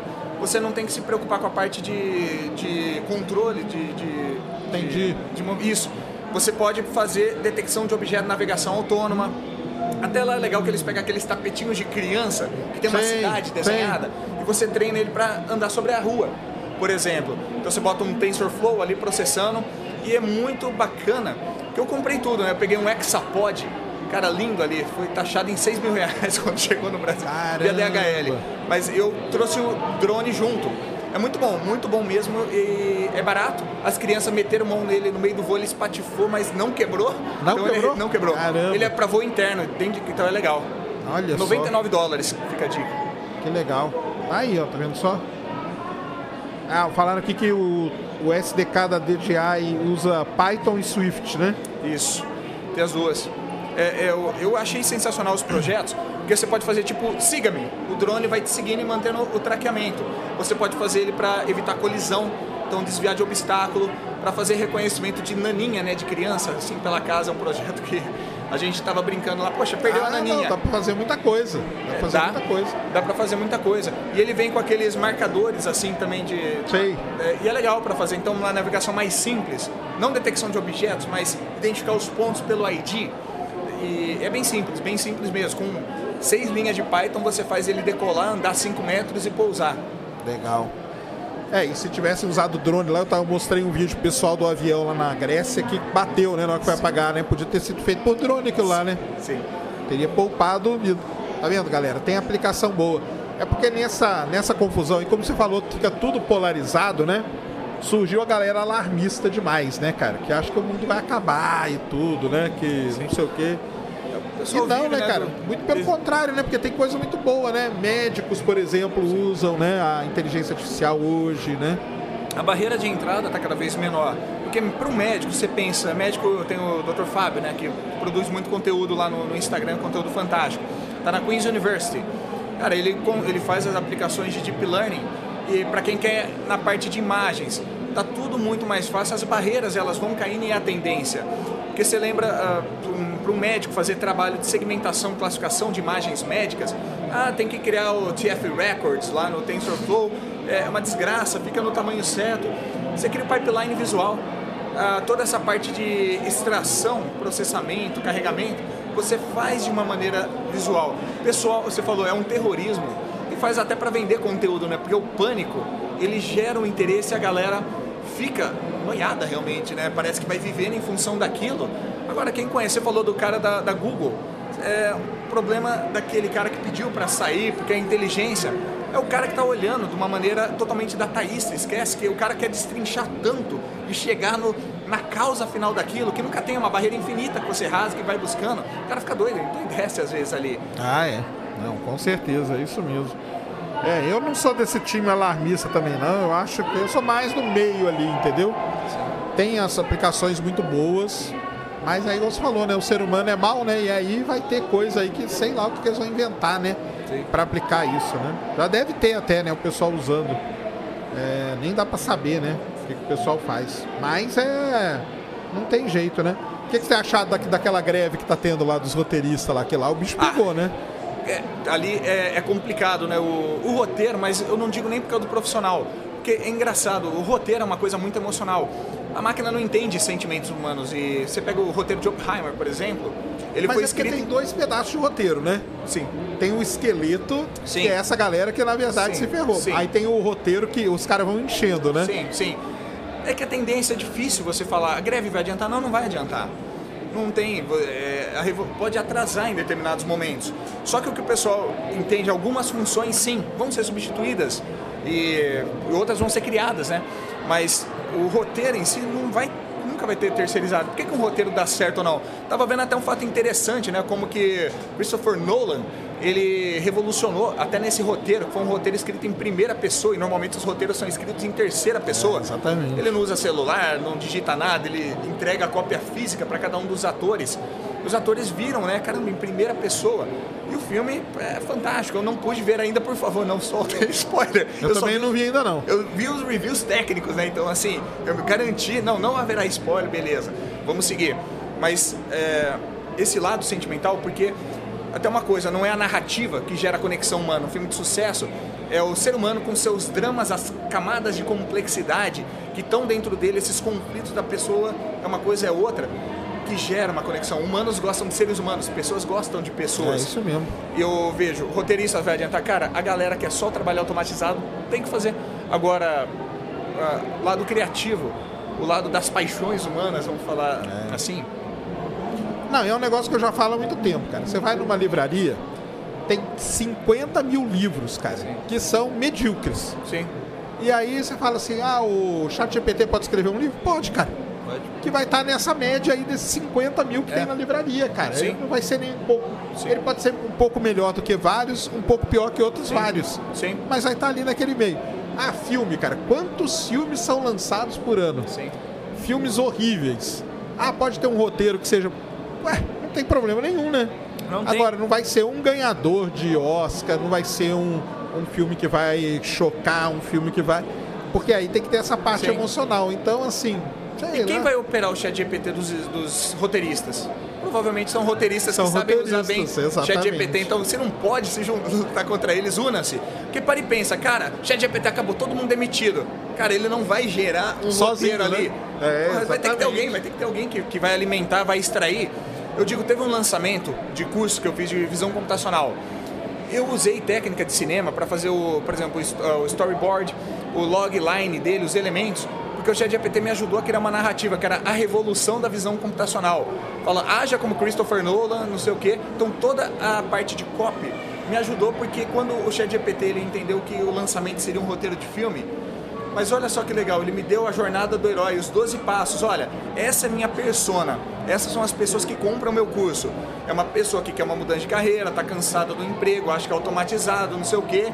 Escreva uma jornada onde ele é o herói que passa por uma transformação e ele encontra nesse curso a mudança de carreira que ele queria. Isso é usar. Então, é exatamente. É saber usar, né, cara? Então você aí, para de reclamar, chorar, xingar todo mundo e vai aprender a usar, cara cada hora que você gasta xingando, já está aprendendo, né? Sim. né? Você ia ganhar muito mais. Vai lá, comece, faz. Pega uma área que você gosta, Sim. pega o chat GPT, manda ele fazer um negócio puro para ver o que, que ele faz. Depois começa a dar ali coisas para ele, ó. Se baseia nesse cara aqui, se baseia no texto do fulano, e aí vai. Desenvolva indo. soluções. As é. empresas é... e pessoas, você não vai oferecer, faço coisa com chat GPT. Cara, você aprende a vender o seu serviço. Você usa o chat GPT para vender alguma coisa. Olha, eu aumento a taxa, eu diminuo eu, a taxa de cancelamento de assinatura, melhora o seu churn em tantos por cento. Você aprende a analisar os dados a partir daquilo. Eu consigo gerar tantas peças de mídias sociais para você por tal preço. Você vende a solução. Então você aprende a operar de uma maneira. Porque você nunca vai oferecer, olha, eu uso isso, eu escrevo em tal linguagem. A pessoa que compra, ela quer saber a solução né, que oferece. Exatamente. E como tá, você que está ligado aí com seus alunos no mercado, aí como está o mercado de trabalho? Para a galera, desenvolvedores, programadores e ah, etc. Isso é uma coisa interessante. Piorou para a galera que está aplicando para trabalho. Porque essa questão de gerar currículos de uma maneira automática, tá todo mundo gerando milhares de currículos com adjetivos de todos, né? É, impecável, é, aventureiro. Adjetivo ele gosta. O chat GPT adora o adjetivo. Adora, cara. cara. E a pessoa fica parecendo The Super Peak of the World ali, né? Uhum. Uma coisa é, absurda. Então, entupiu os sistemas todos. Pior quando a, ele está otimizando para os sistemas de, de... Esqueci qual é o nome. Tem um leitor que passa automático e que detecta a palavra-chave. Que, que acontece? Eu nunca usei essa estratégia é, para os alunos. Eu sou a favor de você criar portfólio poderoso, brutalmente poderoso, com cases reais, assim, situação. E tipo, não é um GitHub, ah, não é um repositório. O cara aprende a escrever. Se ele vai publicar no LinkedIn, qual que é a native content, como diria o Gary Vee? A linguagem nativa do LinkedIn é uma linguagem de negócios. Então ele vai escrever sobre o problema que ele aprendeu a resolver, quais são os benefícios, os prós, e tem sim um link para o Medium dele ou vai ter um link para o repositório, onde um analista, um cara mais profundo vai ver. Ele aprende a se comunicar. E eu digo assim, não importa, eu não estou falando só o curso, qualquer, ah, vou começar a ler um livro, Hands-on with Machine Learning, uh, esqueci o nome todo, tem em português, segunda edição. Já começa com um projeto. Cara, tá fazendo um curso, tá lendo um livro, fez o projeto, publicou no portfólio, gerou conteúdo. Então, é, você cria uma marca pessoal e sem buzzword, mas a ideia é você gerar um portfólio bom. Cara, o cara entra, o cara técnico, não vai abrir o seu collab, vai ter código, vai ter um texto de introdução, vai ter um dicionário de variáveis, uma conclusão no esquema se fosse um paper. O cara está falando o que ele faz junto com o código e um projeto que ele gera, ele quebra num conteúdo, em vários conteúdos no LinkedIn. Eu não gosto de escrever, cara, eu não gosto de fazer um monte de coisa no meu trabalho. Quando era piloto, eu não gostava de passar o carnaval 40 dias no meio de cachimbo sem sinal de celular também. Mas tinha que fazer. Então, é tipo, não gostava de não dormir quando eu estava de, de serviço de Honda ali. Mas considera que você é a sua empresa e você tem coisas que você tem que fazer e não gosta. Então você faz projetos bem feitos, daí abre o portfólio do cara, o cara anuncia. Cara, tem README no GitHub dele, tem nada, você vê tudo cagado. Pô, tudo cheio de erro de português. Português contrato, português é importante. Então assim, faça um projeto muito bom, projetos muito bons. Aprendeu, não fica na sua máquina. Tem que virar portfólio e o projeto no GitHub tem que derivar em vários conteúdos. As pessoas se encontram ah, porque sim. ninguém aguenta pensar. Brasileiro é bom, cara, é um mercado bom, porque o brasileiro desiste no curto prazo. Então ninguém mantém isso por seis meses. Existe emprego rápido? Claro que existe. Mas você não vai com essa mentalidade. Você foca em seis meses a um ano de trabalho e dedicação. Legal. E o pessoal tá mais, os, os alunos lá estão tão indo bem. Seus alunos estão. Tão... Oi, desculpa. Não, seus alunos estão indo bem aí no mercado de trabalho, como que tá? Estão, estão, porque quando começa, você vê o projeto, se você faz projetos bons e reais, você entende a demanda do mercado, Cara, as pessoas te encontram porque mesmo os recrutadores, ah, eles estão sendo entupidos, então é óbvio. É cara, isso, né? O cara tá recebendo, sei lá, quantos mil currículos, o chat tudo... foi ótimo para cara bom que tá montando o portfólio. Tá péssimo pro cara, porque o problema é que a gente vive num ciclo de reforço positivo no sentido físico, mas negativo no sentido do resultado dele, Sim. que é o quê? O cara estuda, se forma, atualiza o currículo dele, currículo Vita, LinkedIn publica, aplica, não recebe resposta nenhuma cara, não estou qualificado, Sérgio, tem que agora fazer um MBA, tem que fazer uma pós-graduação. Se for a sua, a sua sim. A sua é essa daí sim. Mas eu digo, o cara ele acha que isso por si só, ah, eu tenho mais um diploma. Que legal, cara. Atualiza, mas não, daí eu tenho que fazer uma imersão lá no Vale do Silício. Vou pagar, o cara está endividado e sem proposta de emprego. É, você tem que estudar, você tem que ter o diploma, mas você tem, também tem que fazer claro. o seu portfólio. Senão ninguém vai saber o que você quer. E todos os é, C-levels, executivos que eu converso, falam, tá, diploma, por diploma, por si só, se é uma faculdade boa, ok, mas diploma por si não, ok, você pode até passar num processo seletivo na primeira fase. E agora? Seu conhecimento. Vários ah, alunos, de tanto né? publicar projetos, eles são às vezes dispensados. Da, eu falei, né, o aluno que a gente teve, André Marinho. Ele chamado para os Estados Unidos, dispensaram da entrevista técnica, porque se abre o GitHub. Aí, ah, mas é certeza? Cara, um, um atleta olímpico. Esse cara, se ele chegou, um cara que ganhou uma Olimpíada de Astronomia, eu tenho, provavelmente, eu vou dar crédito para ele, porque se o cara chegou num ponto de ser bom nessa coisa, ah, numa entrevista de. Esse é o ponto, que a galera. Eu olho o, o currículo, o portfólio de alguém. Cara, se ele deu essa dedicação nos projetos dele, provavelmente esse cara é um cara muito bom. Se o cara ganhou uma Olimpíada de Física, esse cara provavelmente é muito bom. As pessoas olham, porque tá todo mundo acostumado a não fazer isso porque é difícil e dá preguiça. Pô, é teu trabalho, bicho. É lógico. É, aí também, né, o cara vai querer que o chat GPT faça tudo para ele, daqui a é. pouco até tá com café na cama, né? É. Aí não dá, né? Eu, eu, tudo que a gente fala dá para escutar nesse fone, né? É, eu uso aqui porque fica melhor. Eu tô te for forçando a te escutar agora aqui, eu falei que pessoa... não, não tinha, mas não tem problema só. não. Ah, olha, é que às vezes fica cara, melhor para ouvir. agora, cara, é, muito bom. Então, é isso aí, é isso aí. Obrigado. É que tem gente que não gosta de fone porque começa a ouvir a própria voz e dá uma bugada, entendeu? Era cantor, cara. Ah, Já fiz então cover você... de Sandy Júnior, tá? Ah, Inclusive, então... Ah, é? é? Ainda bem que nessa época o celular não, existia, né? Não tinha como, senão meus vídeos estavam rodando aí. Tá certo, muito legal. Muito legal. Carlos, deixa aí onde que o pessoal te encontra como que é lá no, no, nos cursos, como que é, quando que abre novas inscrições. O, no meu perfil, eu coloquei no link da bio, a gente tá. Porque eu tenho cursos gratuitos que nem de Python, a gente fez uma turma agora, e eu estou fazendo uma de uma maratona que começa segunda-feira, 8 horas da noite, 8 horas, então é do zero até a pessoa vai sair com quatro projetos ali no portfólio dela vai ser bacana porque a gente vai trazer as melhores tecnologias. Ah, eu nunca programei na vida, não tem problema. Você vai ganhar um curso grátis de Python, que é o Bootcamp que a gente fez. Uhum. E no link da bio tá, tá a inscrição ali. Então no meu perfil, carlos_melo.py de Python. Isso aí. Você tem ali o link da bio e também tem os destaques, tem muito destaque. E eu uh, estou trazendo muito conteúdo de visão computacional exatamente pela demanda do mercado, né? Porque que nem se falou, linguagem de programação por si só, ela é mais um pré-requisito hoje. Sim. Você automatiza muita coisa da sua vida, com certeza. Mas e todas as empresas usam, a maior parte das empresas genéricas, generalistas, assim falando, elas vão usar Python em algum momento. Mas visão computacional eu vejo como uma grande oportunidade. Então a gente vai sair então, tá focando nisso aí, Tô na visão computacional mesmo. Machine learning, visão computacional e machine learning.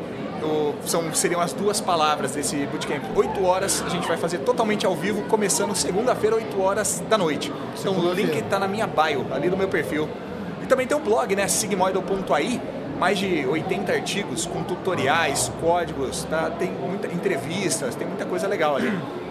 Muito legal.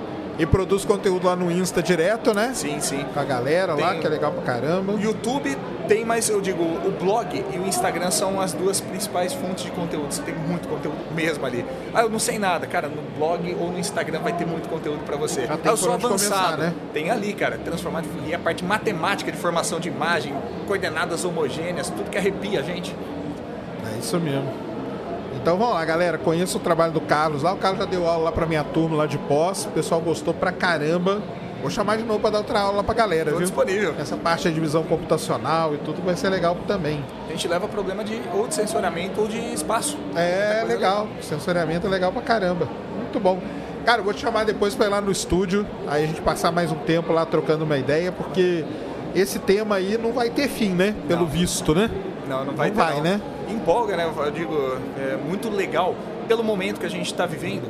Porque assim, as pessoas já, mesmo quem não entende nada, agora por causa dessa popularização de alguns temas, elas já estão começando a abrir o olho. É. Então mesmo ah, essa parte mais específica, demandando uma formação, uma especialização, fazer curso, as pessoas já conseguem conectar as aplicações. Então eu digo, né? Preparar com o que a gente tem de mais moderno. Então sempre olhar no futuro. É isso aí. Legal demais, cara. Bom te Obrigadão. conhecer, eu que agradeço. Prazerzão te conhecer pessoalmente Ainda, também. ainda o cara é muito mais foda pessoalmente aqui. Nada, que é isso, tamo juntasso aí. Valeu demais, cara. Parabéns aí pelo trabalho. É muito legal mesmo. E tamo junto aí. Obrigado, um Obrigadão, abraço, pessoal. cara. Até mais. Valeu. O pessoal gostou pra caramba aqui. Tá todo, vai todo mundo seguir lá agora. Tô aguardando lá, pessoal. Obrigado. pessoal. Valeu. Vai. Isso aí, galera. Agradecer aí o Carlos. Cara é muito gente boa. Sigam ele lá que vocês vão aprender pra caramba. E é isso, tá? É livro na veia, tá, galera? Pra você aprender, é livro. Livro, entendeu? É no livro que você vai aprender ali. E não tem como, cara. As coisas não vão vir de graça, tá? É, o Instagram dele, Carlos Underline Melo ponto PY de pai, tá? O Cris vai deixar aqui na. Deixa eu ver se o Cris já deve ter deixado aqui na descrição para vocês. Arroba Carlos Underline Melo ponto pai, tá bom? Então vai lá que vai ser legal é, vocês conhecerem ele, tá bom? Quer te conhecer? Qual, de ideia? Vem aí, ó, chega aí. Eu vou estar aqui sábado, tá? Eu vou estar aqui sábado também, tá bom? Eu vou estar hoje. Quer ser entrevistado também? Vambora! Então é, eu vou estar aqui até sábado, tá? Eu só não vou estar domingo, porque domingo é o dia que desmontam aqui tudo e aí eu não vou estar. Mas hoje, sexta e sábado, vocês encontram a gente fácil aqui, ó. Tá reunindo uma galera aqui na porta.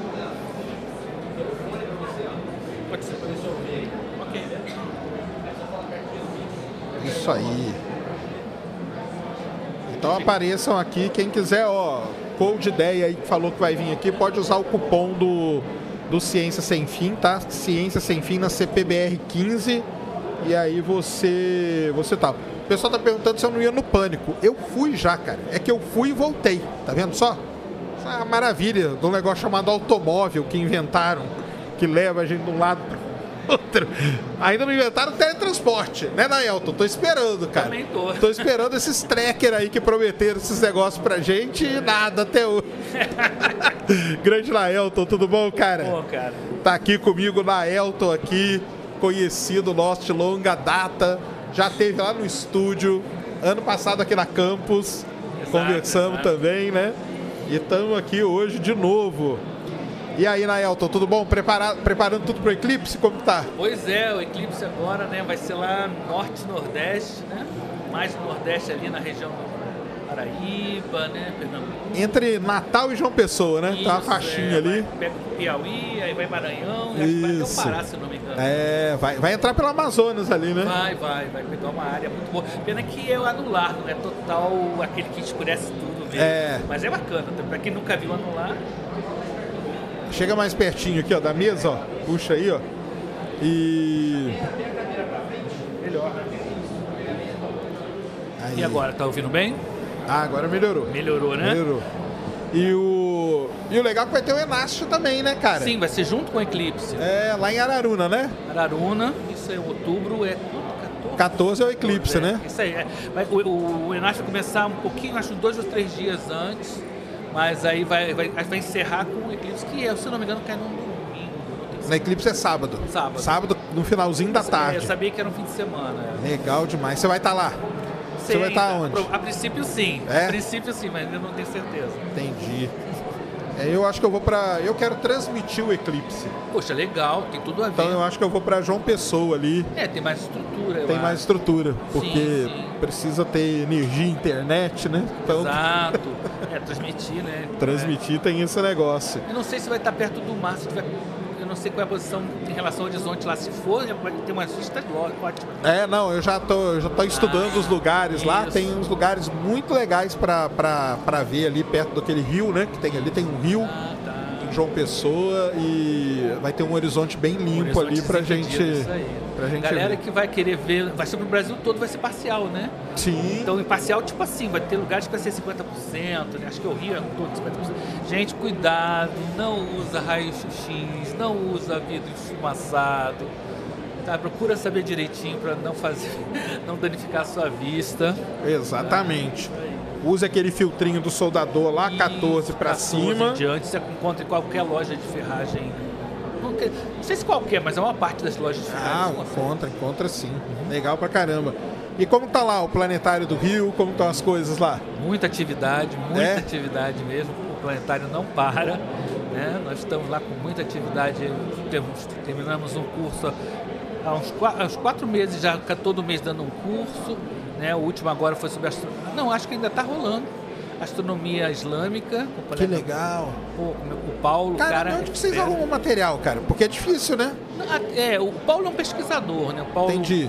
Paulo César, ele é um pesquisador, então ele tem muita literatura sobre o assunto. É mesmo?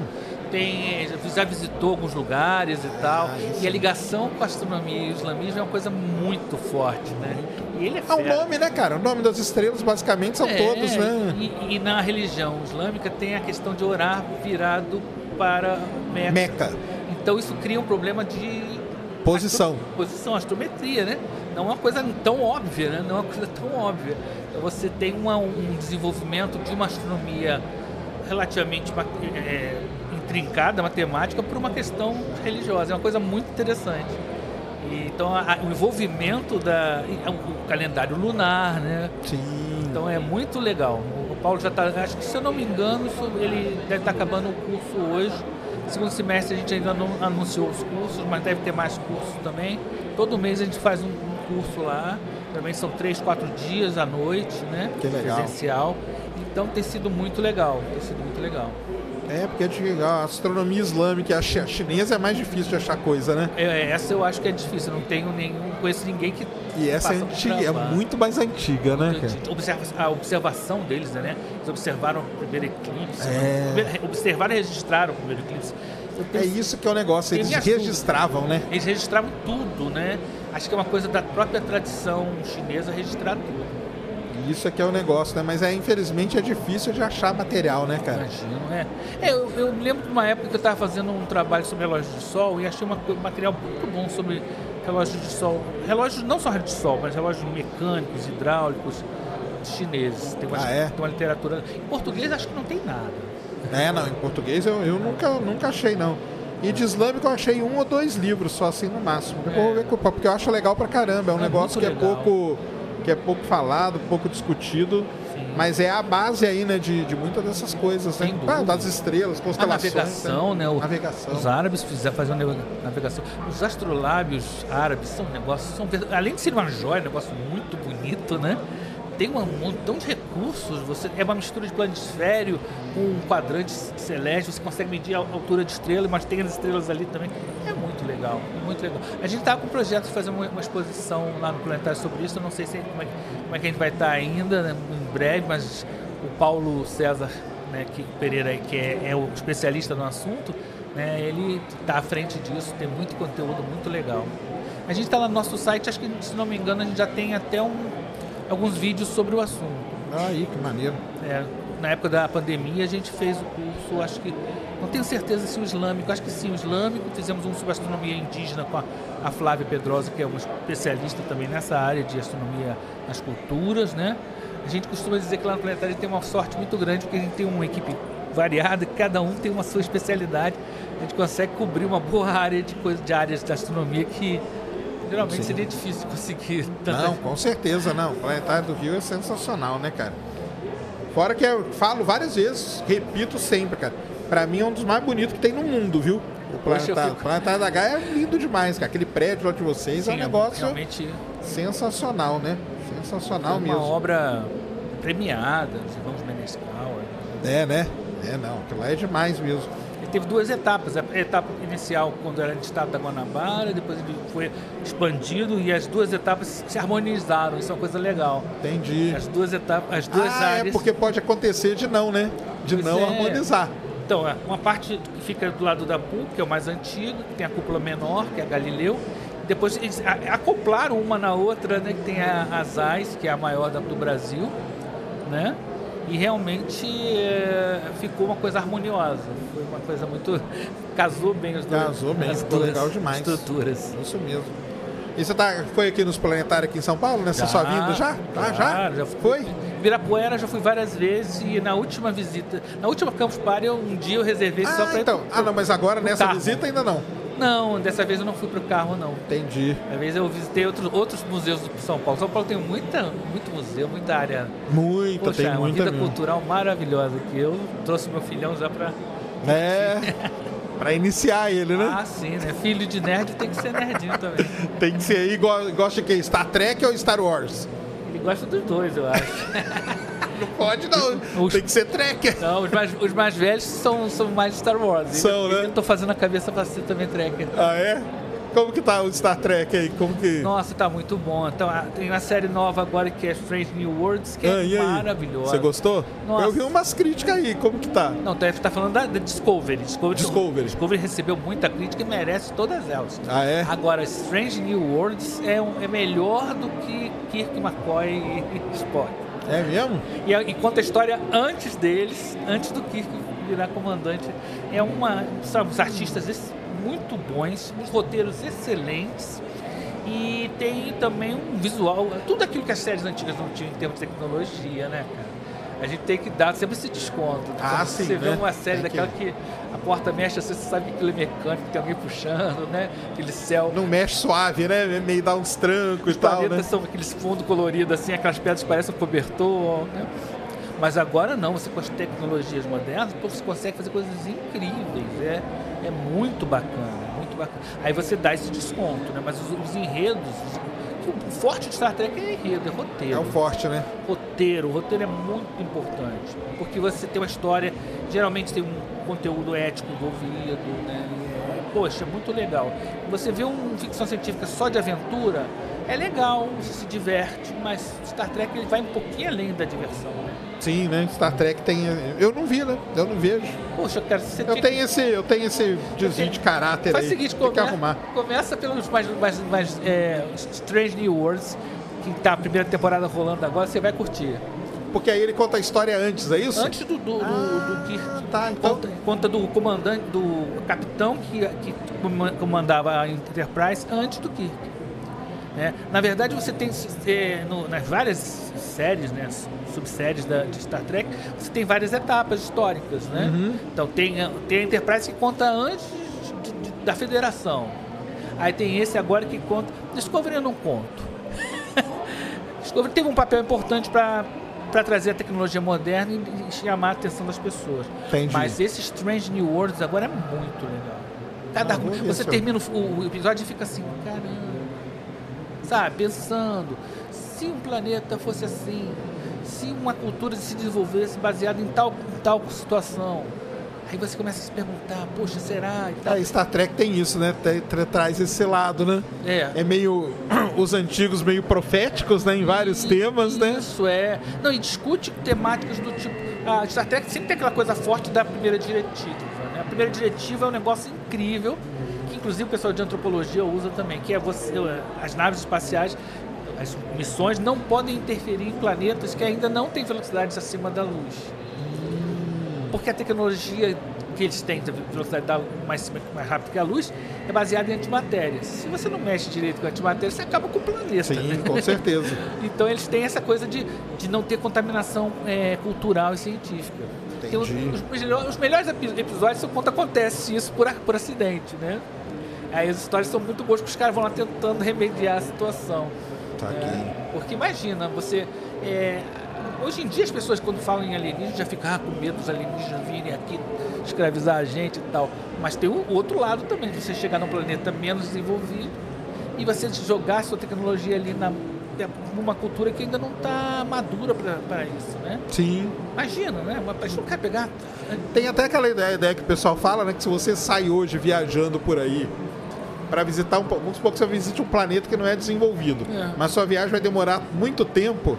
Isso pode se inverter no meio, né? Porque a sua tecnologia pode ficar ultrapassada e aqui a tecnologia surgir e se desenvolver. É, porque e aí quando você chegar lá, né, tá ao contrário, né? Verdade, né? porque a gente não sabe como é que se desenvolve cada cultura, né? Exato. Né? Se a gente pensar de uma forma diver... da diversidade, não imagina. Não precisa ser o nosso modelo, né? Exatamente. Não precisa ser o nosso modelo. Inclusive, é, é uma coisa. Tem povos de Star Trek que eu falo, ah, esse cara, esse, essa raça não conseguiria chegar no espaço, não. O pessoal beligerante. E, pô, Entendi. Pô, tem Klingon na, na, na, na, na ponte de comando dos Klingons. Se um, se um subalterno é, desafiar o comandante para uma luta de facas, ele pode matar o comandante numa boa e vira comandante. Pera aí, gente. Isso aí, eu acho que o pessoal exagera um pouquinho, mas exatamente para poder fazer uma coisa ter aventura, né? Ah, sim. É, é não, tem que ter esse lado também, mas né? é, pô, mas difícil acreditar que um, um povo assim conseguisse chegar no espaço, né? É. É, eu tô brincando. O pessoal tá falando que não é polarizado. Eu sei que não é, cara. Eu só falo pra encher o saco. Star ah, Wars, Star, Star Trek. Trek. É, é. Não, tem gente que, que, que, ainda tem esse tipo de pensamento, mas é muito raro. Hoje em dia quase não tem mais isso. Não, já foi não tempo, tem. É, foi já tempo. foi o tempo. Já eu foi... já vi mais bronca entre fãs clubes do mesmo, da mesma franquia do que entre ah, é? e outra. É. Caramba, olha Mas, só. As pessoas... Ah, isso tem mesmo, porque tem o pessoal de Star Wars que não gosta de uma de um grupo, de um pedaço, é. né? É, e o Star Trek é mesmo. Isso, infelizmente, quando, é, quando entra o negócio do fã, aí fica fã, é, é, é fanatismo, né? Tem que curtir, tem que ser. Eu, eu, por exemplo, quando eu falo mal de Discovery, Star Trek Discovery, os fãs de Star Trek Discovery devem ficar chateados comigo. Mas eu falo, gente, eu é uma, eu tenho umas críticas ao, negócio lá, mas não estou desmerecendo, cada um curte o que quer, né? Pô, tem, Exatamente. Né, é, são coisas e momentos diferentes da vida das pessoas, né? Isso aí. E Oppenheimer chegou a ver já? Ainda não vi, cara. É. Eu tô sedento. Tá todo meu também não vi ainda não. Eu quando vi o anúncio pela primeira vez, eu fiquei na ilusão de que ia sair na Netflix. Ah, é? é porque não ah, sei não, porquê. ele não ia deixar. O Nolan não ia Nolan, deixar né? jamais. O Nolan é... é... Não, eu, eu gosto do Nolan. aquele é, Dunkirk é sensacional, a maneira como ele conta a história. Interestelar também, né? Interestelar dele também, né? O, o Batman Begins, se eu não me engano, não. E não. o Cavaleiro das Trevas, Cavaleiro né? A trilogia aí dele, né? Que é então, é sensacional. Eu, né? gosto muito do jeito dele. E, e aquele ator que está fazendo o Oppenheimer, ele é muito bom. Ele é carismático demais. Eu acho que vai ser um filme muito bom. É, o pessoal tem falado aí que parece que é bom mesmo, viu? É, só espero que as pessoas, quando forem ver, também lembrarem um pouquinho da história para poder ter contexto de entender isso.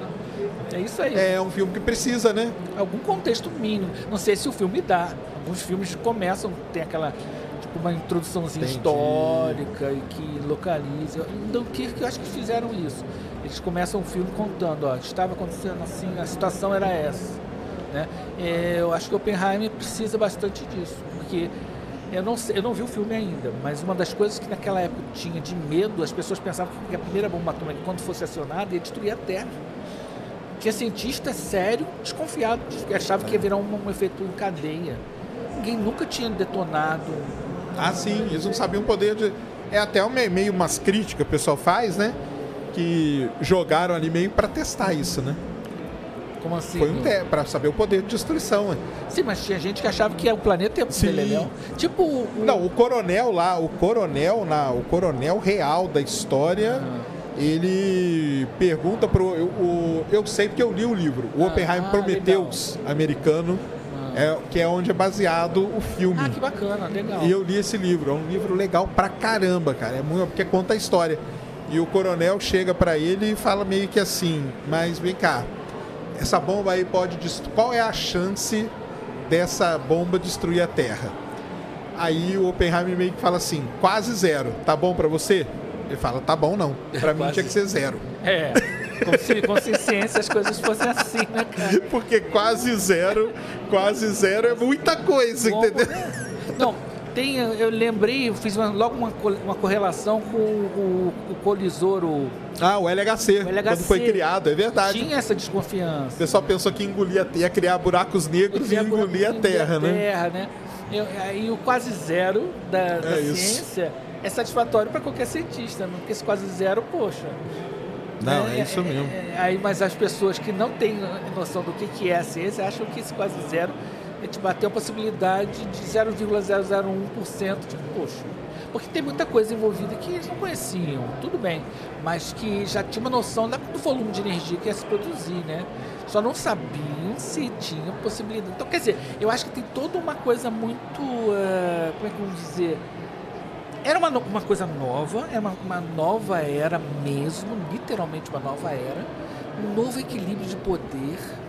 Cara, é quando a bomba atômica. Por que, que a bomba atômica explode no Japão e não na Europa, né? Isso, tem isso também, né? Porque que, muita gente fala, por que, que não jogaram na Alemanha, né? Não jogaram na Alemanha, tem toda coisa política. Mas é que na época a Alemanha já estava rendida, né? Não, acho que é mais que isso, né? Porque tinha a questão da, da, da União Soviética invadia a, o Japão. Ah, sim. Havia sim. essa possibilidade. Durante toda a Segunda Guerra Mundial, os dois grupos que eram rivais, que, os dois países que eram rivais, ficaram meio não teve movimento de, de, de, tropas ali. Quando a guerra começa a chegar ao final, eles começam a perceber a questão que a União Soviética pô, tem uma área de influência aqui e os americanos vão tomar. Aí a bomba é tipo assim uma mensagem para os ex-aliados, olha, nós, né? Temos uma... E é uma fase muito complicada, né? Porque eles eram aliados e logo, tipo, na sequência viram inimigos, né? Exato. É um, é um momento bem, bem... Não, a situação da União Soviética durante a Segunda Guerra Mundial, ela começa com uma aliança com Hitler, de não agressão, de neutralidade. Depois ela... Hitler invade a, a Rússia, ela passa a ser aliada. Quer dizer, é uma situação... Aí os Estados Unidos e Inglaterra mandam um monte de armamentos para lá. É muito doido isso. Então é um momento histórico muito interessante. A gente tem que, eu acho que eu fico perguntando às vezes as pessoas têm noção do que significava aquilo ali, né? O projeto Manhattan. O projeto Manhattan foi um negócio. Sim. É, a ficção científica abusa disso também. É, né? Não, com certeza. É, mas é, vai ser um filme meio que de ficção, mas de realidade, né? Porque muita coisa ali beira ficção, né? Não sei. Não, eu falo assim de da própria da própria ah, a grandiosidade a da grandiosidade, coisa. a construção da, da, da, bomba e tudo é um negócio assim tudo totalmente ficção científica, é, né? Vamos dizer. Tudo era muito novo. Eles tinham recursos quase que limitados para fazer. Era a arma, a arma definitiva, né? E eu lembro que eu li uma vez que o Oppenheim, numa, não sei em que momento, perguntaram para ele sobre a bomba, e ele cita uma, um texto hindu, acho que é de Shiva, que ele fala: Eu me tornei o destruidor de mundo. É, eu me tornei. No, no livro lá fala que ele chega e fala: Eu me tornei a morte. A morte, o destruidor de mundo. E é um, uma citação hindu. Hindu, então, né? Caramba, é um negócio assim muito profundo. Diz que ele depois vira um pacifista. Poxa, tem uma história de que o próprio Einstein e um grupo de cientistas, não sei qual, que sugeriu ao governo americano jogar a bomba na Bahia de. Na Bahia, é, isso. Para mostrar o poder. Tipo assim, ó, nós temos esse poder. E os caras não toparam. É, tem, eu não vi, como eu não vi o filme, né? Tem que ver aqui como que eles vão retratar essas. Eu li o livro. É. Aí no livro lá tem todas as explicações. Só que o livro também tem, sei lá, 600 páginas, o cara pode ficar explicando tudo, Sim, né? né? É. Agora no filme eu não sei como que ele. Você sabe a duração do filme? Acho que é três horas, viu, de filme. Ah, três horas de filme. É. Ah, eu tô doido para ver. Porque depois acho que conta a história. Porque até, até pra falar pro pessoal, né? Não é, é tipo o primeiro homem. É. Muita gente pensa que o primeiro homem é um filme sobre espaço e tal, mas não é. Conta a história do Neil Armstrong. Neil Armstrong. Esse aí conta a história do Oppenheimer, que é muito maior do que a história ah, da bomba ah, atômica. Tá. Porque depois tem o depois, entendeu? Ah, tá. Então, assim, se for igual o livro, eu não sei. O livro ele vai num crescente até a bomba atômica. E depois tem toda a outra parte do livro que aí, assim, no livro é chato pra caramba.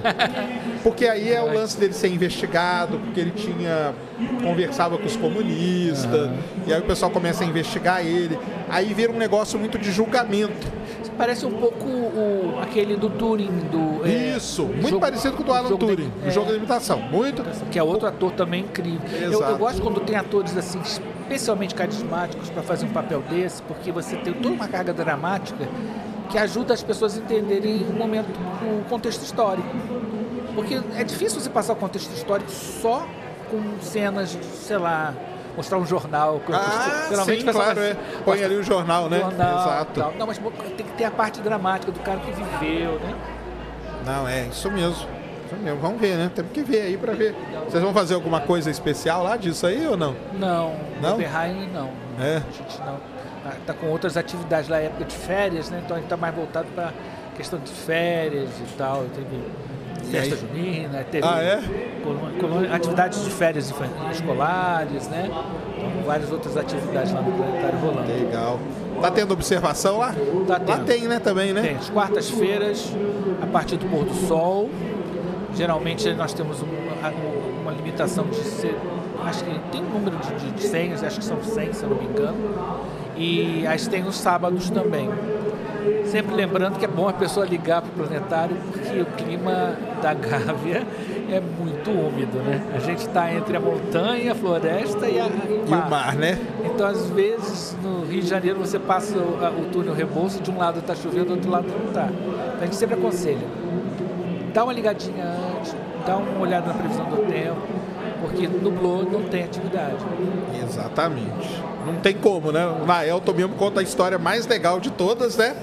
Que é o do Cometa Halley, que tava chovendo e bateram na porta, né? Foi muito bom. Eu estava lá trabalhando direto, todas as noites do Cometa Rádio, trabalhando com sono, cansado. Aí quando chovia, ah, vou dormir, dormir dentro da cúpula. Tô deitado lá no, no colchão, no sofá, de repente bate na porta. Pá, pá, pá, pá, pá. Eu, poxa. Aí a pessoa chega, as pessoas recebiam uma cartinha com a hora que elas iam observar. E podia ser qualquer hora. Duas da manhã, três horas, né?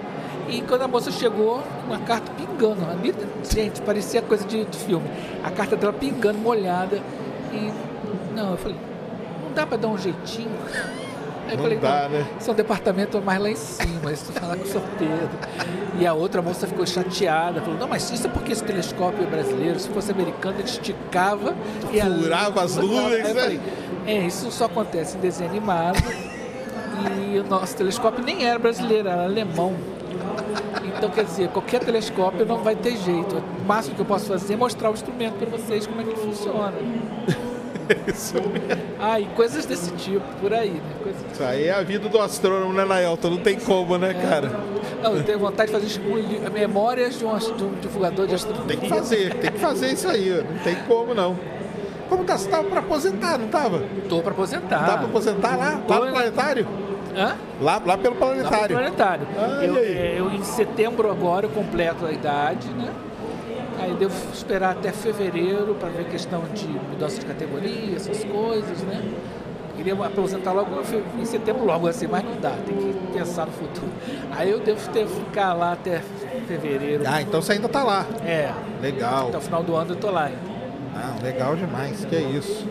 Seu filho vai lá no planetário de vez em quando? Bom, ah, já conhece tudo. É, né? Tava querendo aparecer aqui. É, mas chama ele aqui, ó. Vem aqui, ó. Vem ali. Vem aqui. Vem aqui, ó. Cuidado com o fio.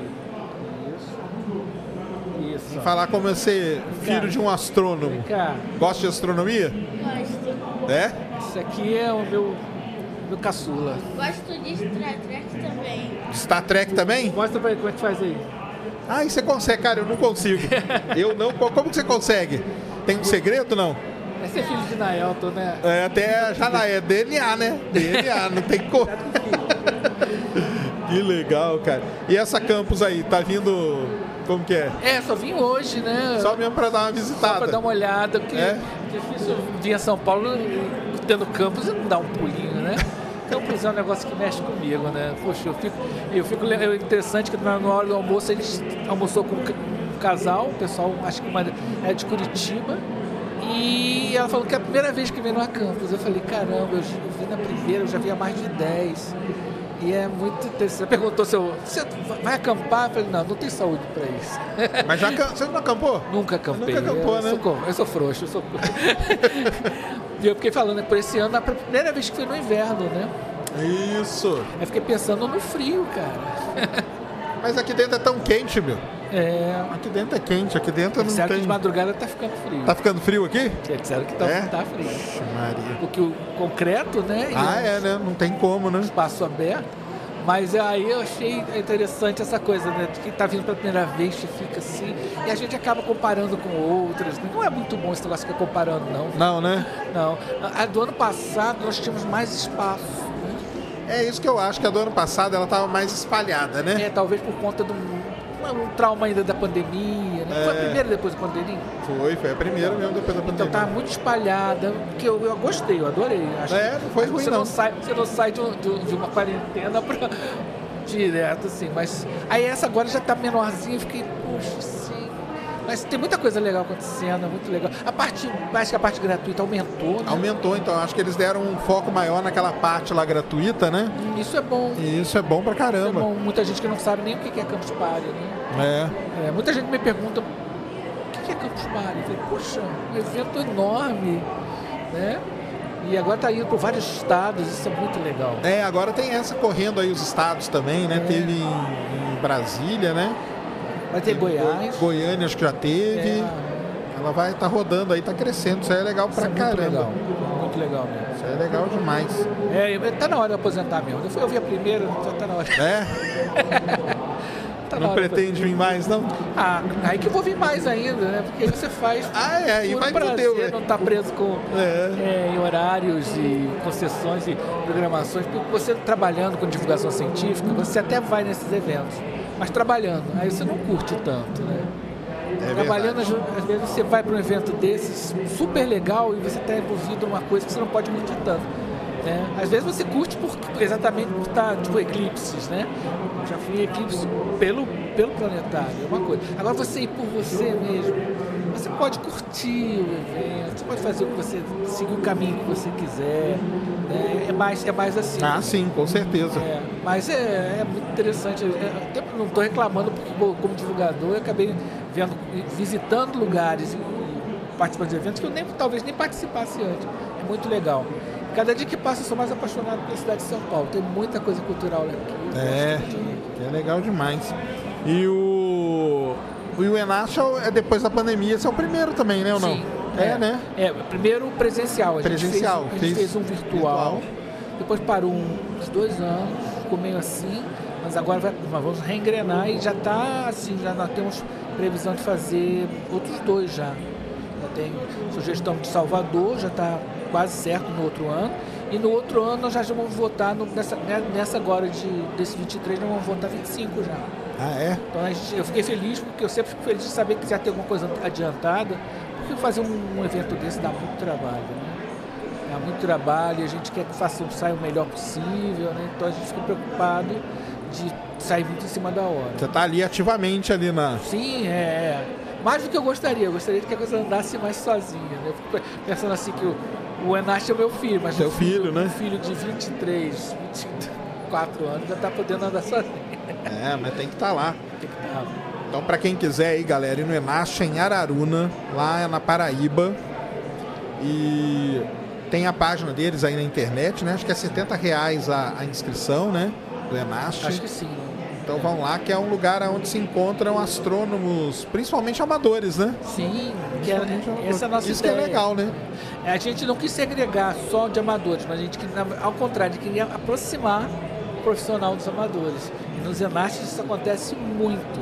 Pesquisadores de ponta falando com o cara que começou agora, o cara que constrói telescópios, isso é muito legal.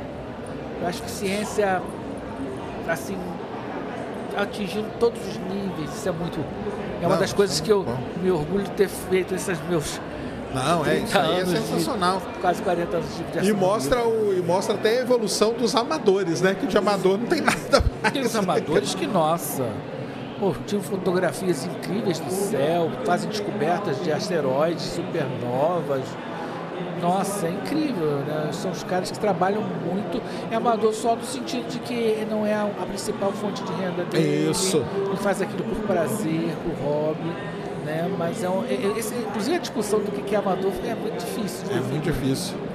É porque quando a gente fala amador, o pessoal acha que ah, tal coisa é amadora, que é um negócio meio feito ali na- nas coxas, É um né? termo pejorativo. É pejorativo né? total, mas é pra ser. amador porque só não é a principal atividade. É, né? não era pra ser. Amador vem de amar, né? De amar, isso mesmo, exatamente. O cara faz mesmo. porque gosta, né? Eu, eu, eu meio que me sinto assim entre os dois. Assim, eu um pouco tá lá. A divulgação científica faz Mas um é que você é profissional mesmo, né? Da astronomia. É, sou formado em E astronomia. astronomia e tudo. Ganho por astronomia, mas eu, como a divulgação científica lida Ah, muito sim. com, o público. Então, o pesquisador geralmente fica um pouco preso na, na, no, no, mundo acadêmico. Isso está mudando, que é muito bom. Acabou a torre de marfim, né? Mas é, quem trabalha com divulgação científica não dá para ficar só no acadêmico. Ele tem que fazer, fazer o meio campo.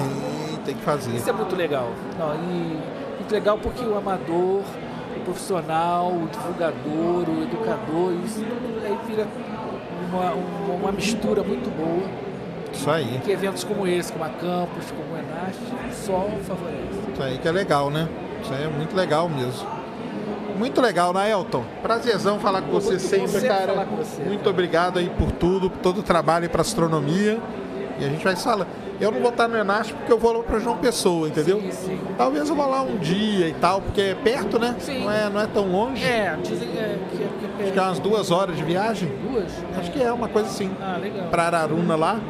Mas eu tô acompanhando, tô nos grupos lá que o pessoal Sim, fica sim. falando. Eu creio que são três ou quatro dias antes, eu não estou lembrando de cabeça agora.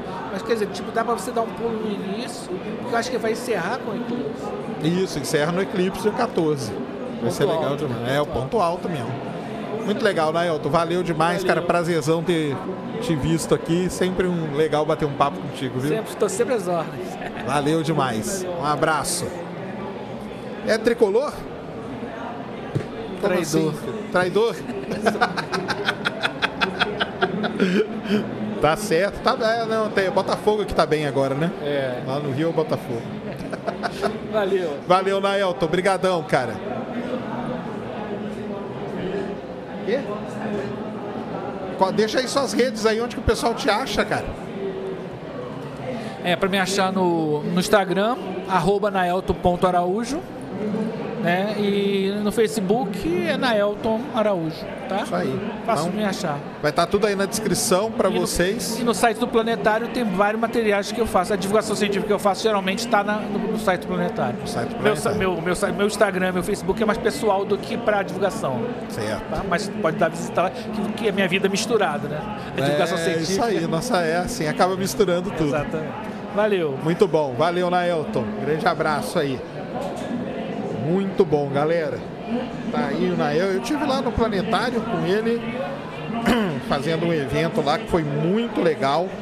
E então estamos aí. É, Campus Party aqui em São Paulo, no AMB. Vocês estão reclamando do som. O som é o seguinte, galera. Nós estamos aqui, ó, do lado do palco do palco principal. Então nós estamos do ladinho do palco. E agora. Meio que agora começou uma, uma atividade ali. E por isso que tá dando esse, esse som aí, beleza? Mas. Mas estamos aí.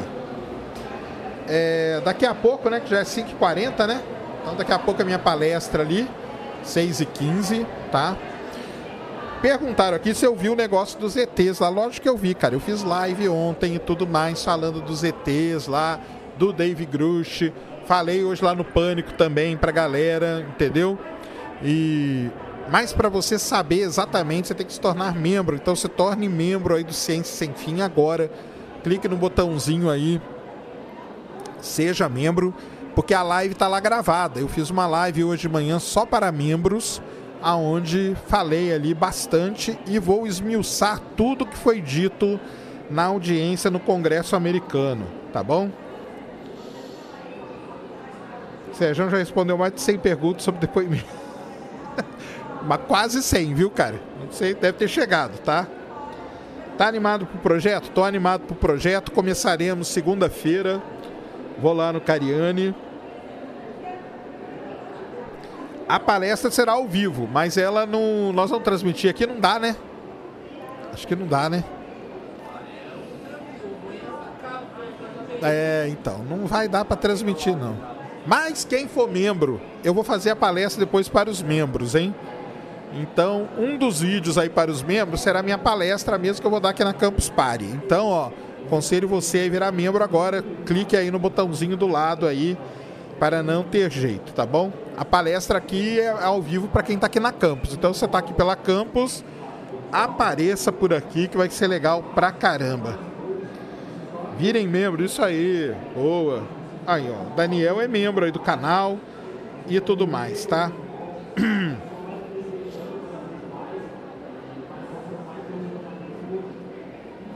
Tu fica imerso aqui na campus 100% do tempo? Não vou ficar não, tá? Tirou foto no Big Ben? Tirei foto no Big Ben, fui no Museu de História Natural, fui no Museu Britânico, fui em Greenwich, que é legal pra caramba. E fui pra e fui para Liverpool, tá? E fui para Liverpool. Então, passeio muito gostoso, tá? Vai ter mais convidados durante a semana? Vai ter convidados sim, tá? É, amanhã teremos mais convidados e sábado também. Hoje que não vai ter mais, porque daqui a pouquinho, às 6 horas e 15 minutos, é a minha palestra, tá? Entrei agora e quando entrei você estava falando assim, som de fundo. Tem um software que limpa o som. Crisp.ai. Então, o negócio, cara, é que a gente usa o o nosso querido, como que chama ali o pô, o softwarezinho ali, cara. Esqueci o nome agora. OBS. E aí não sei se dá para dar. Você curte churros de leite condensado? Curto. Deve ser doideira fazer a travessia do canal da Mancha de Trem. Não atravessei o canal da Mancha de Trem, não. Aí, ó, o Sérgio Ricardo virou membro do canal. Se façam igual o Sérgio Ricardo aí, meu xará, ó.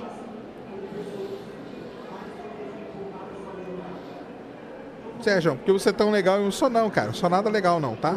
Se diz que o voador for coisa do alienígena, o universo deve ser muito sem graça. Os caras virem aqui abduzir. Exatamente. Vai ver que é a lição de casa deles, né? Crie desafios de ciência de dados para membros. Olha que eu crio, hein, cara? Ih, tem vários, hein? Tem vários, hein? Vou criar. Cold Ideia falou que é duvido me entrevistar. Aparece aqui, Cold Ideia, que eu te entrevisto, é. Mas aqui não é entrevista, que é uma conversa.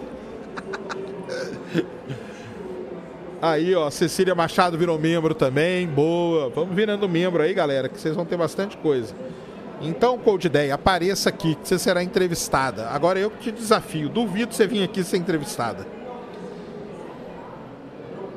Aí, ó, Radassa da Mata também virou. Pelo trabalho, tamo junto aí, viu?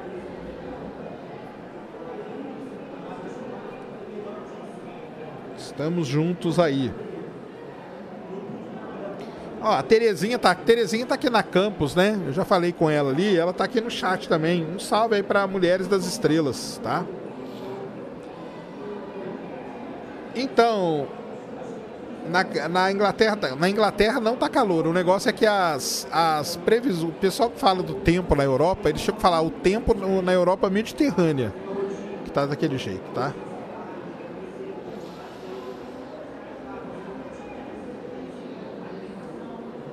Que, que está rolando? Para quem chegou agora, olha lá, a Terezinha está aqui, ó. o que está rolando? Para quem chegou agora, nós estamos aqui ao vivo, direto da Campus Party Brasil, em, no AMB em São Paulo. Um evento muito legal que ocorre todo ano. Esse ano estamos aqui num estúdio. É, um salve aí para a galera da Campus, um salve para o Tunico, para o Marcelo, que ajudou a gente com toda aí a, essa parte aí da gente estar aqui dentro. Então estamos aqui fazendo a cobertura do evento muitas palestras, é, campeonato de robô, tá tendo aí de robótica, batalha de robôs, né? Batalhas de robôs. Então tem muita coisa legal acontecendo aqui, palestras aqui no palco principal, chamado palco What's Next. Então quem quiser vem aqui, que vai ser legal pra caramba, tá? É, e tá sendo legal, tá? E está sendo muito legal Estamos aqui na Campus Party aí, ó. O pessoal da Campus está até me filmando aqui agora. E show de bola. Max Araújo, um salve para Amazônia. Saudade na Campus, Albaraço. Vem aí, Elias. Aliás, você aí que está nos ouvindo, que quiser vir na Campus Party, use o cupom Ciência Sem Fim na CPBR15, que você terá é, desconto no, no ingresso e pode vir aqui nos ver, tá bom? Queria ver essa batalha de robô. Vem aqui, cara. Sérgio, o que você está achando desse inverno quente? O aquecimento global? Com certeza, cara. As mudanças climáticas, né? O ser humano interferindo e mudando tudo. Nós ainda vamos conversar bastante sobre isso. Paulo Artacho vai lá no Sem Sem Fim. O Galvão também. Nós vamos poder falar bastante disso, tá? Cariane já apareceu aqui? Não apareceu aqui não, cara. Ele falou que vinha, né? Vamos ver se ele vem aqui. pra gente fechar. Cariane, se estiver ouvindo a gente aí, ó, apareça aqui, cara. Vamos fechar aí esse, esse projeto aí, estabelecer as metas, tá bom? Então vem aí. Ele falou que ia vir, né? Vamos ver. Salve para Aracaju aí, Alexandre. Belíssima cidade, tá? Sérgio faz lives exclusivas para membros. Mário Martins, você é membro, tem live lá no. Então você entra ali, tem um setor só para membros agora que você vai ver que eu fiz uma live hoje de manhã. E nós vamos fazer mais, tá? Na verdade, amanhã, entre os bate-papos aqui, vai ter live para membro. Então fiquem espertos aí para a gente conversar sobre as coisas. Tem ET por aqui? Não tem.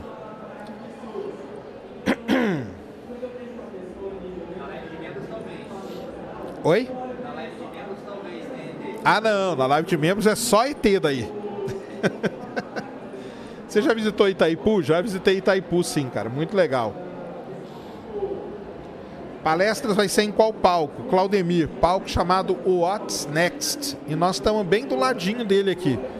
Se você vier no palco, vai ver a gente do lado, tá?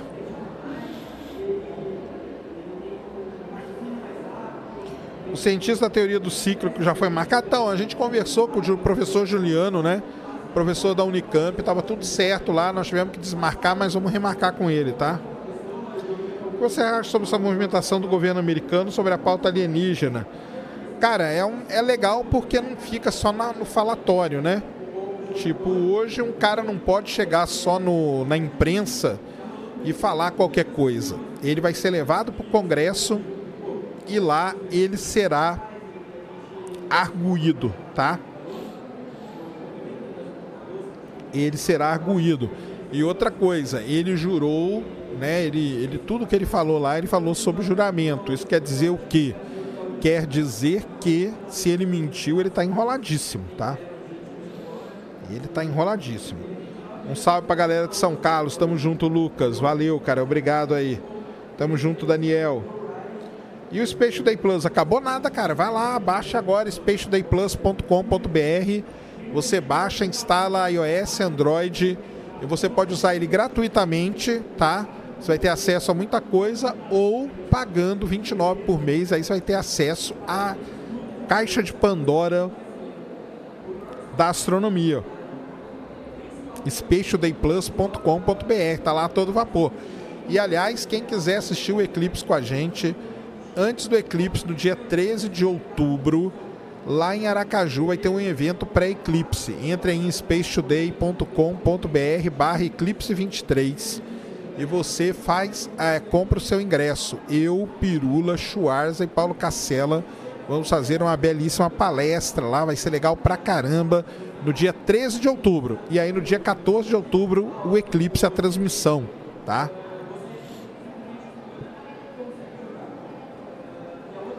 E a padronização de relatos de UAP, será que vão tornar público quando padronizar? Então, isso, aliás, eles falaram isso muito ontem, né? Que é o lance dos relatos precisam ser padronizados, né? Eles não têm isso ainda, mas tal. Aqui em Aracaju não, em João Pessoa, tá? Em João Pessoa.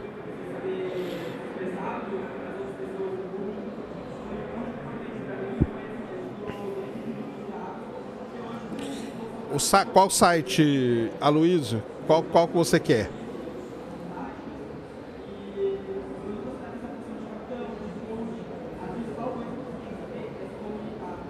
spacetoday.com.br barra Eclipse 23, tá? Entre aí e compre seu ingresso.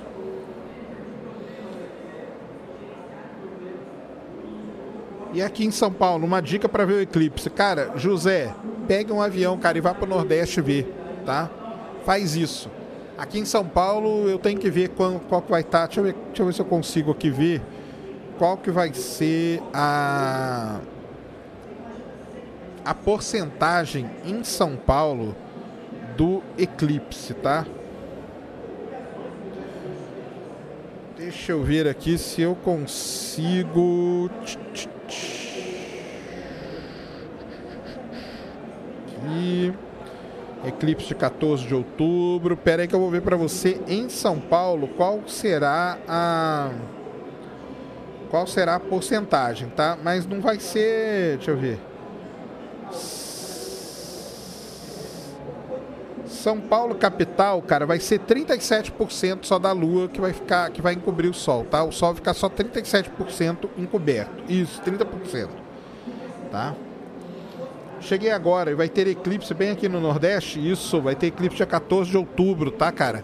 Passando aí em Pernambuco, beleza? Minha palestra é às 6h15. O tema é A Busca Insana por Vida no Universo, tá? Para fazer seu curso de pós, tem que ser formado em quê? Qualquer coisa, Mário. Qualquer matéria. Eu tenho um aluno meu que é advogado, aluno médico, aluno cientista de dados, aluno que é físico, geólogo, qualquer coisa. Músico.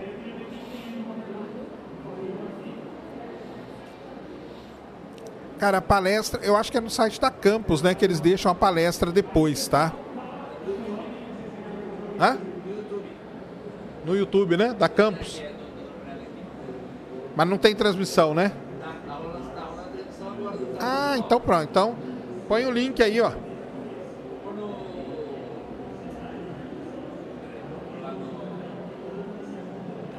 Tem no, no YouTube, galera. No YouTube da Campus Party, tá? No YouTube da Campus Party. What's next?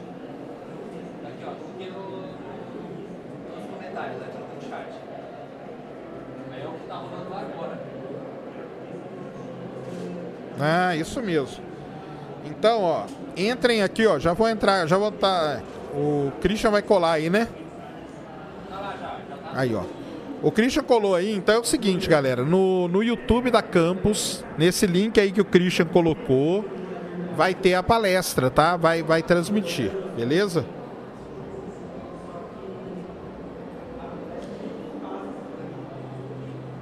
O eclipse vai ser visto na Terra toda devido a ser plana? Não, né? Claro que não.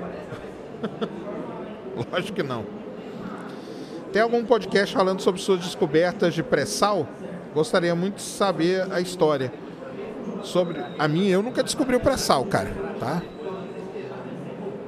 Eu nunca participei da descoberta de pré-sal nenhum, tá? O curso é EAD, sim, o curso é EAD, tá? Existe algum estudo sobre temperatura identificada em buracos negros? Existem. Aliás, né, galera, tem o lance aí da. Da. Como que chama? Do supercondutor, né? Não sei se vocês viram ontem, né? Saiu uma, um artigo falando que conseguiram fazer o super, supercondutor em temperaturas ambientes e pressão também alguns materiais, né, eles apresentaram lá essa propriedade, né, supercondutora.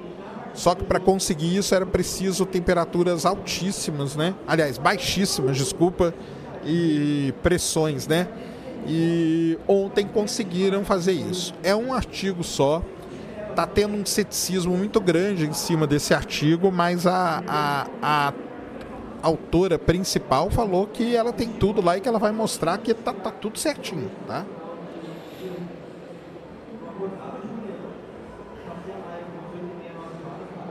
Pior que eu já ouvi falar dessa história que você tinha. Não, eu não descobri pré-sal, não, cara. Aliás, eu nunca nem trabalhei. Quem descobriu pré-sal foi a galera do processamento sísmico da Petrobras, que desenvolveu uma técnica inovadora de processamento. Eu conheço boa parte da equipe que participou da descoberta do pré-sal. O que eu fiz no pré-sal foi o seguinte: eu adquiri, adquiri os dados que foram usados na descoberta do pré-sal, tá bom?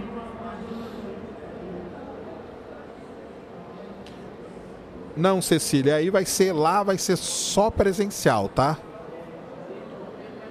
Você chuta alguma previsão para existir motor de dobra? Cara, eu não chuto, eu acho que nunca nós vamos conseguir, tá? Se for verdade essa pesquisa, cara, isso aí, primeira coisa é o seguinte: é prêmio Nobel, basicamente certo, tá? Basicamente certeza que vai ganhar o prêmio Nobel. Vai mudar muita coisa, sim, tá? Vai mudar coisa pra caramba. Tem um canal no YouTube que mostra a transmissão ao vivo do James Webb. Isso é verdade? Não é verdade, cara. É impossível isso acontecer, tá? O James Webb não tem transmissão ao vivo, tá? Quando abre inscrição para pós? Provavelmente no segundo, no segundo semestre, né? Tipo, daqui umas duas, três semanas. Agosto, setembro, a gente pretende abrir uma nova turma, tá? Quando era jovem foi boa, né? Ai, ai. Sua palestra vai ser sobre o quê? Minha palestra vai ser sobre a busca por vida no universo. Sou jovem não, cara. Há muito tempo que eu não sou jovem, viu? Muito e muito tempo que eu não sou jovem. Tá bom?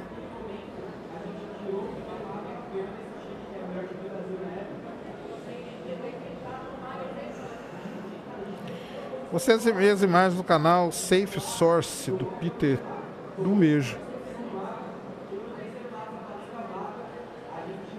Já começou o desafio? O desafio começa semana que vem, tá? A Luísa Abreu, se torna membro aí, cara, que você vai ver lá. Eu fiz uma live hoje de manhã falando tudo sobre é, o Congresso Americano. Palestra é hoje, é hoje ainda, 6 e 15. Na verdade, daqui a pouco eu vou encerrar aqui a nossa transmissão, tá? Pra já ficar aqui e ver o que eu tenho que fazer aqui. Ah, dono da Petrobras, quem dera. Onde que faz a inscrição para pós? EAD? Então, o Érico Lang, a inscrição para pós não está aberta, cara, porque a gente faz turmas, né? E a próxima turma deve abrir em setembro, algo do tipo, tá bom? É totalmente EAD, tá? Tem aulas ao vivo e tem também é todo o material lá já gravado, tudo mais, tá? Qual valor? Depende muito da quantidade de alunos, da negociação que a gente consegue com a universidade. Então não dá para saber, tá bom? Vim pelo canal Universo Astronômico. Mas fique ligado, Érico Lang, me segue aí no Twitter, me segue no Instagram, que assim que abrir a gente faz toda uma explicação sobre como é a pós e tudo. Tem uma turma já se formou agora há um mês mais ou menos atrás, foi legal pra caramba trabalhos de graduação assim realmente sensacionais. Estamos na segunda turma e deveremos abrir a terceira turma agora esse ano ainda, tá bom?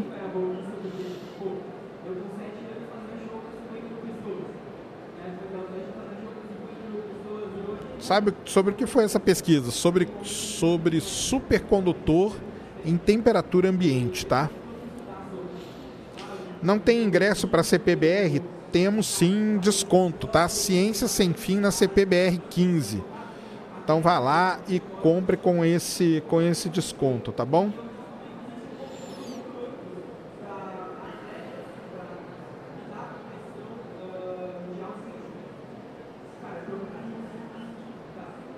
Uma latinha, isso mesmo.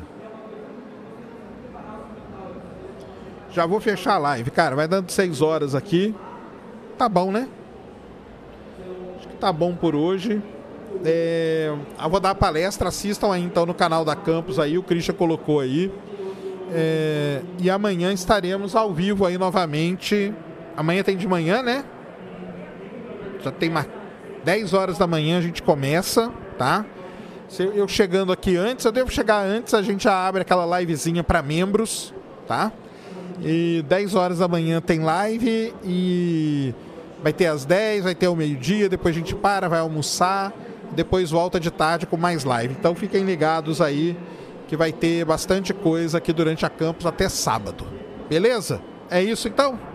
É isso, né? Deu aí, Cris? Beleza. Galera, então muito obrigado aí, ó. Vão todos lá pro, pro YouTube da Campus Party para assistirem já já aí essa, esse bate-papo aí sobre vida no universo. Beleza? Uma vez você falou, não, eu trabalhei, trabalhei durante muitos anos, tá bom? Valeu, um grande abraço, galera. Fomos!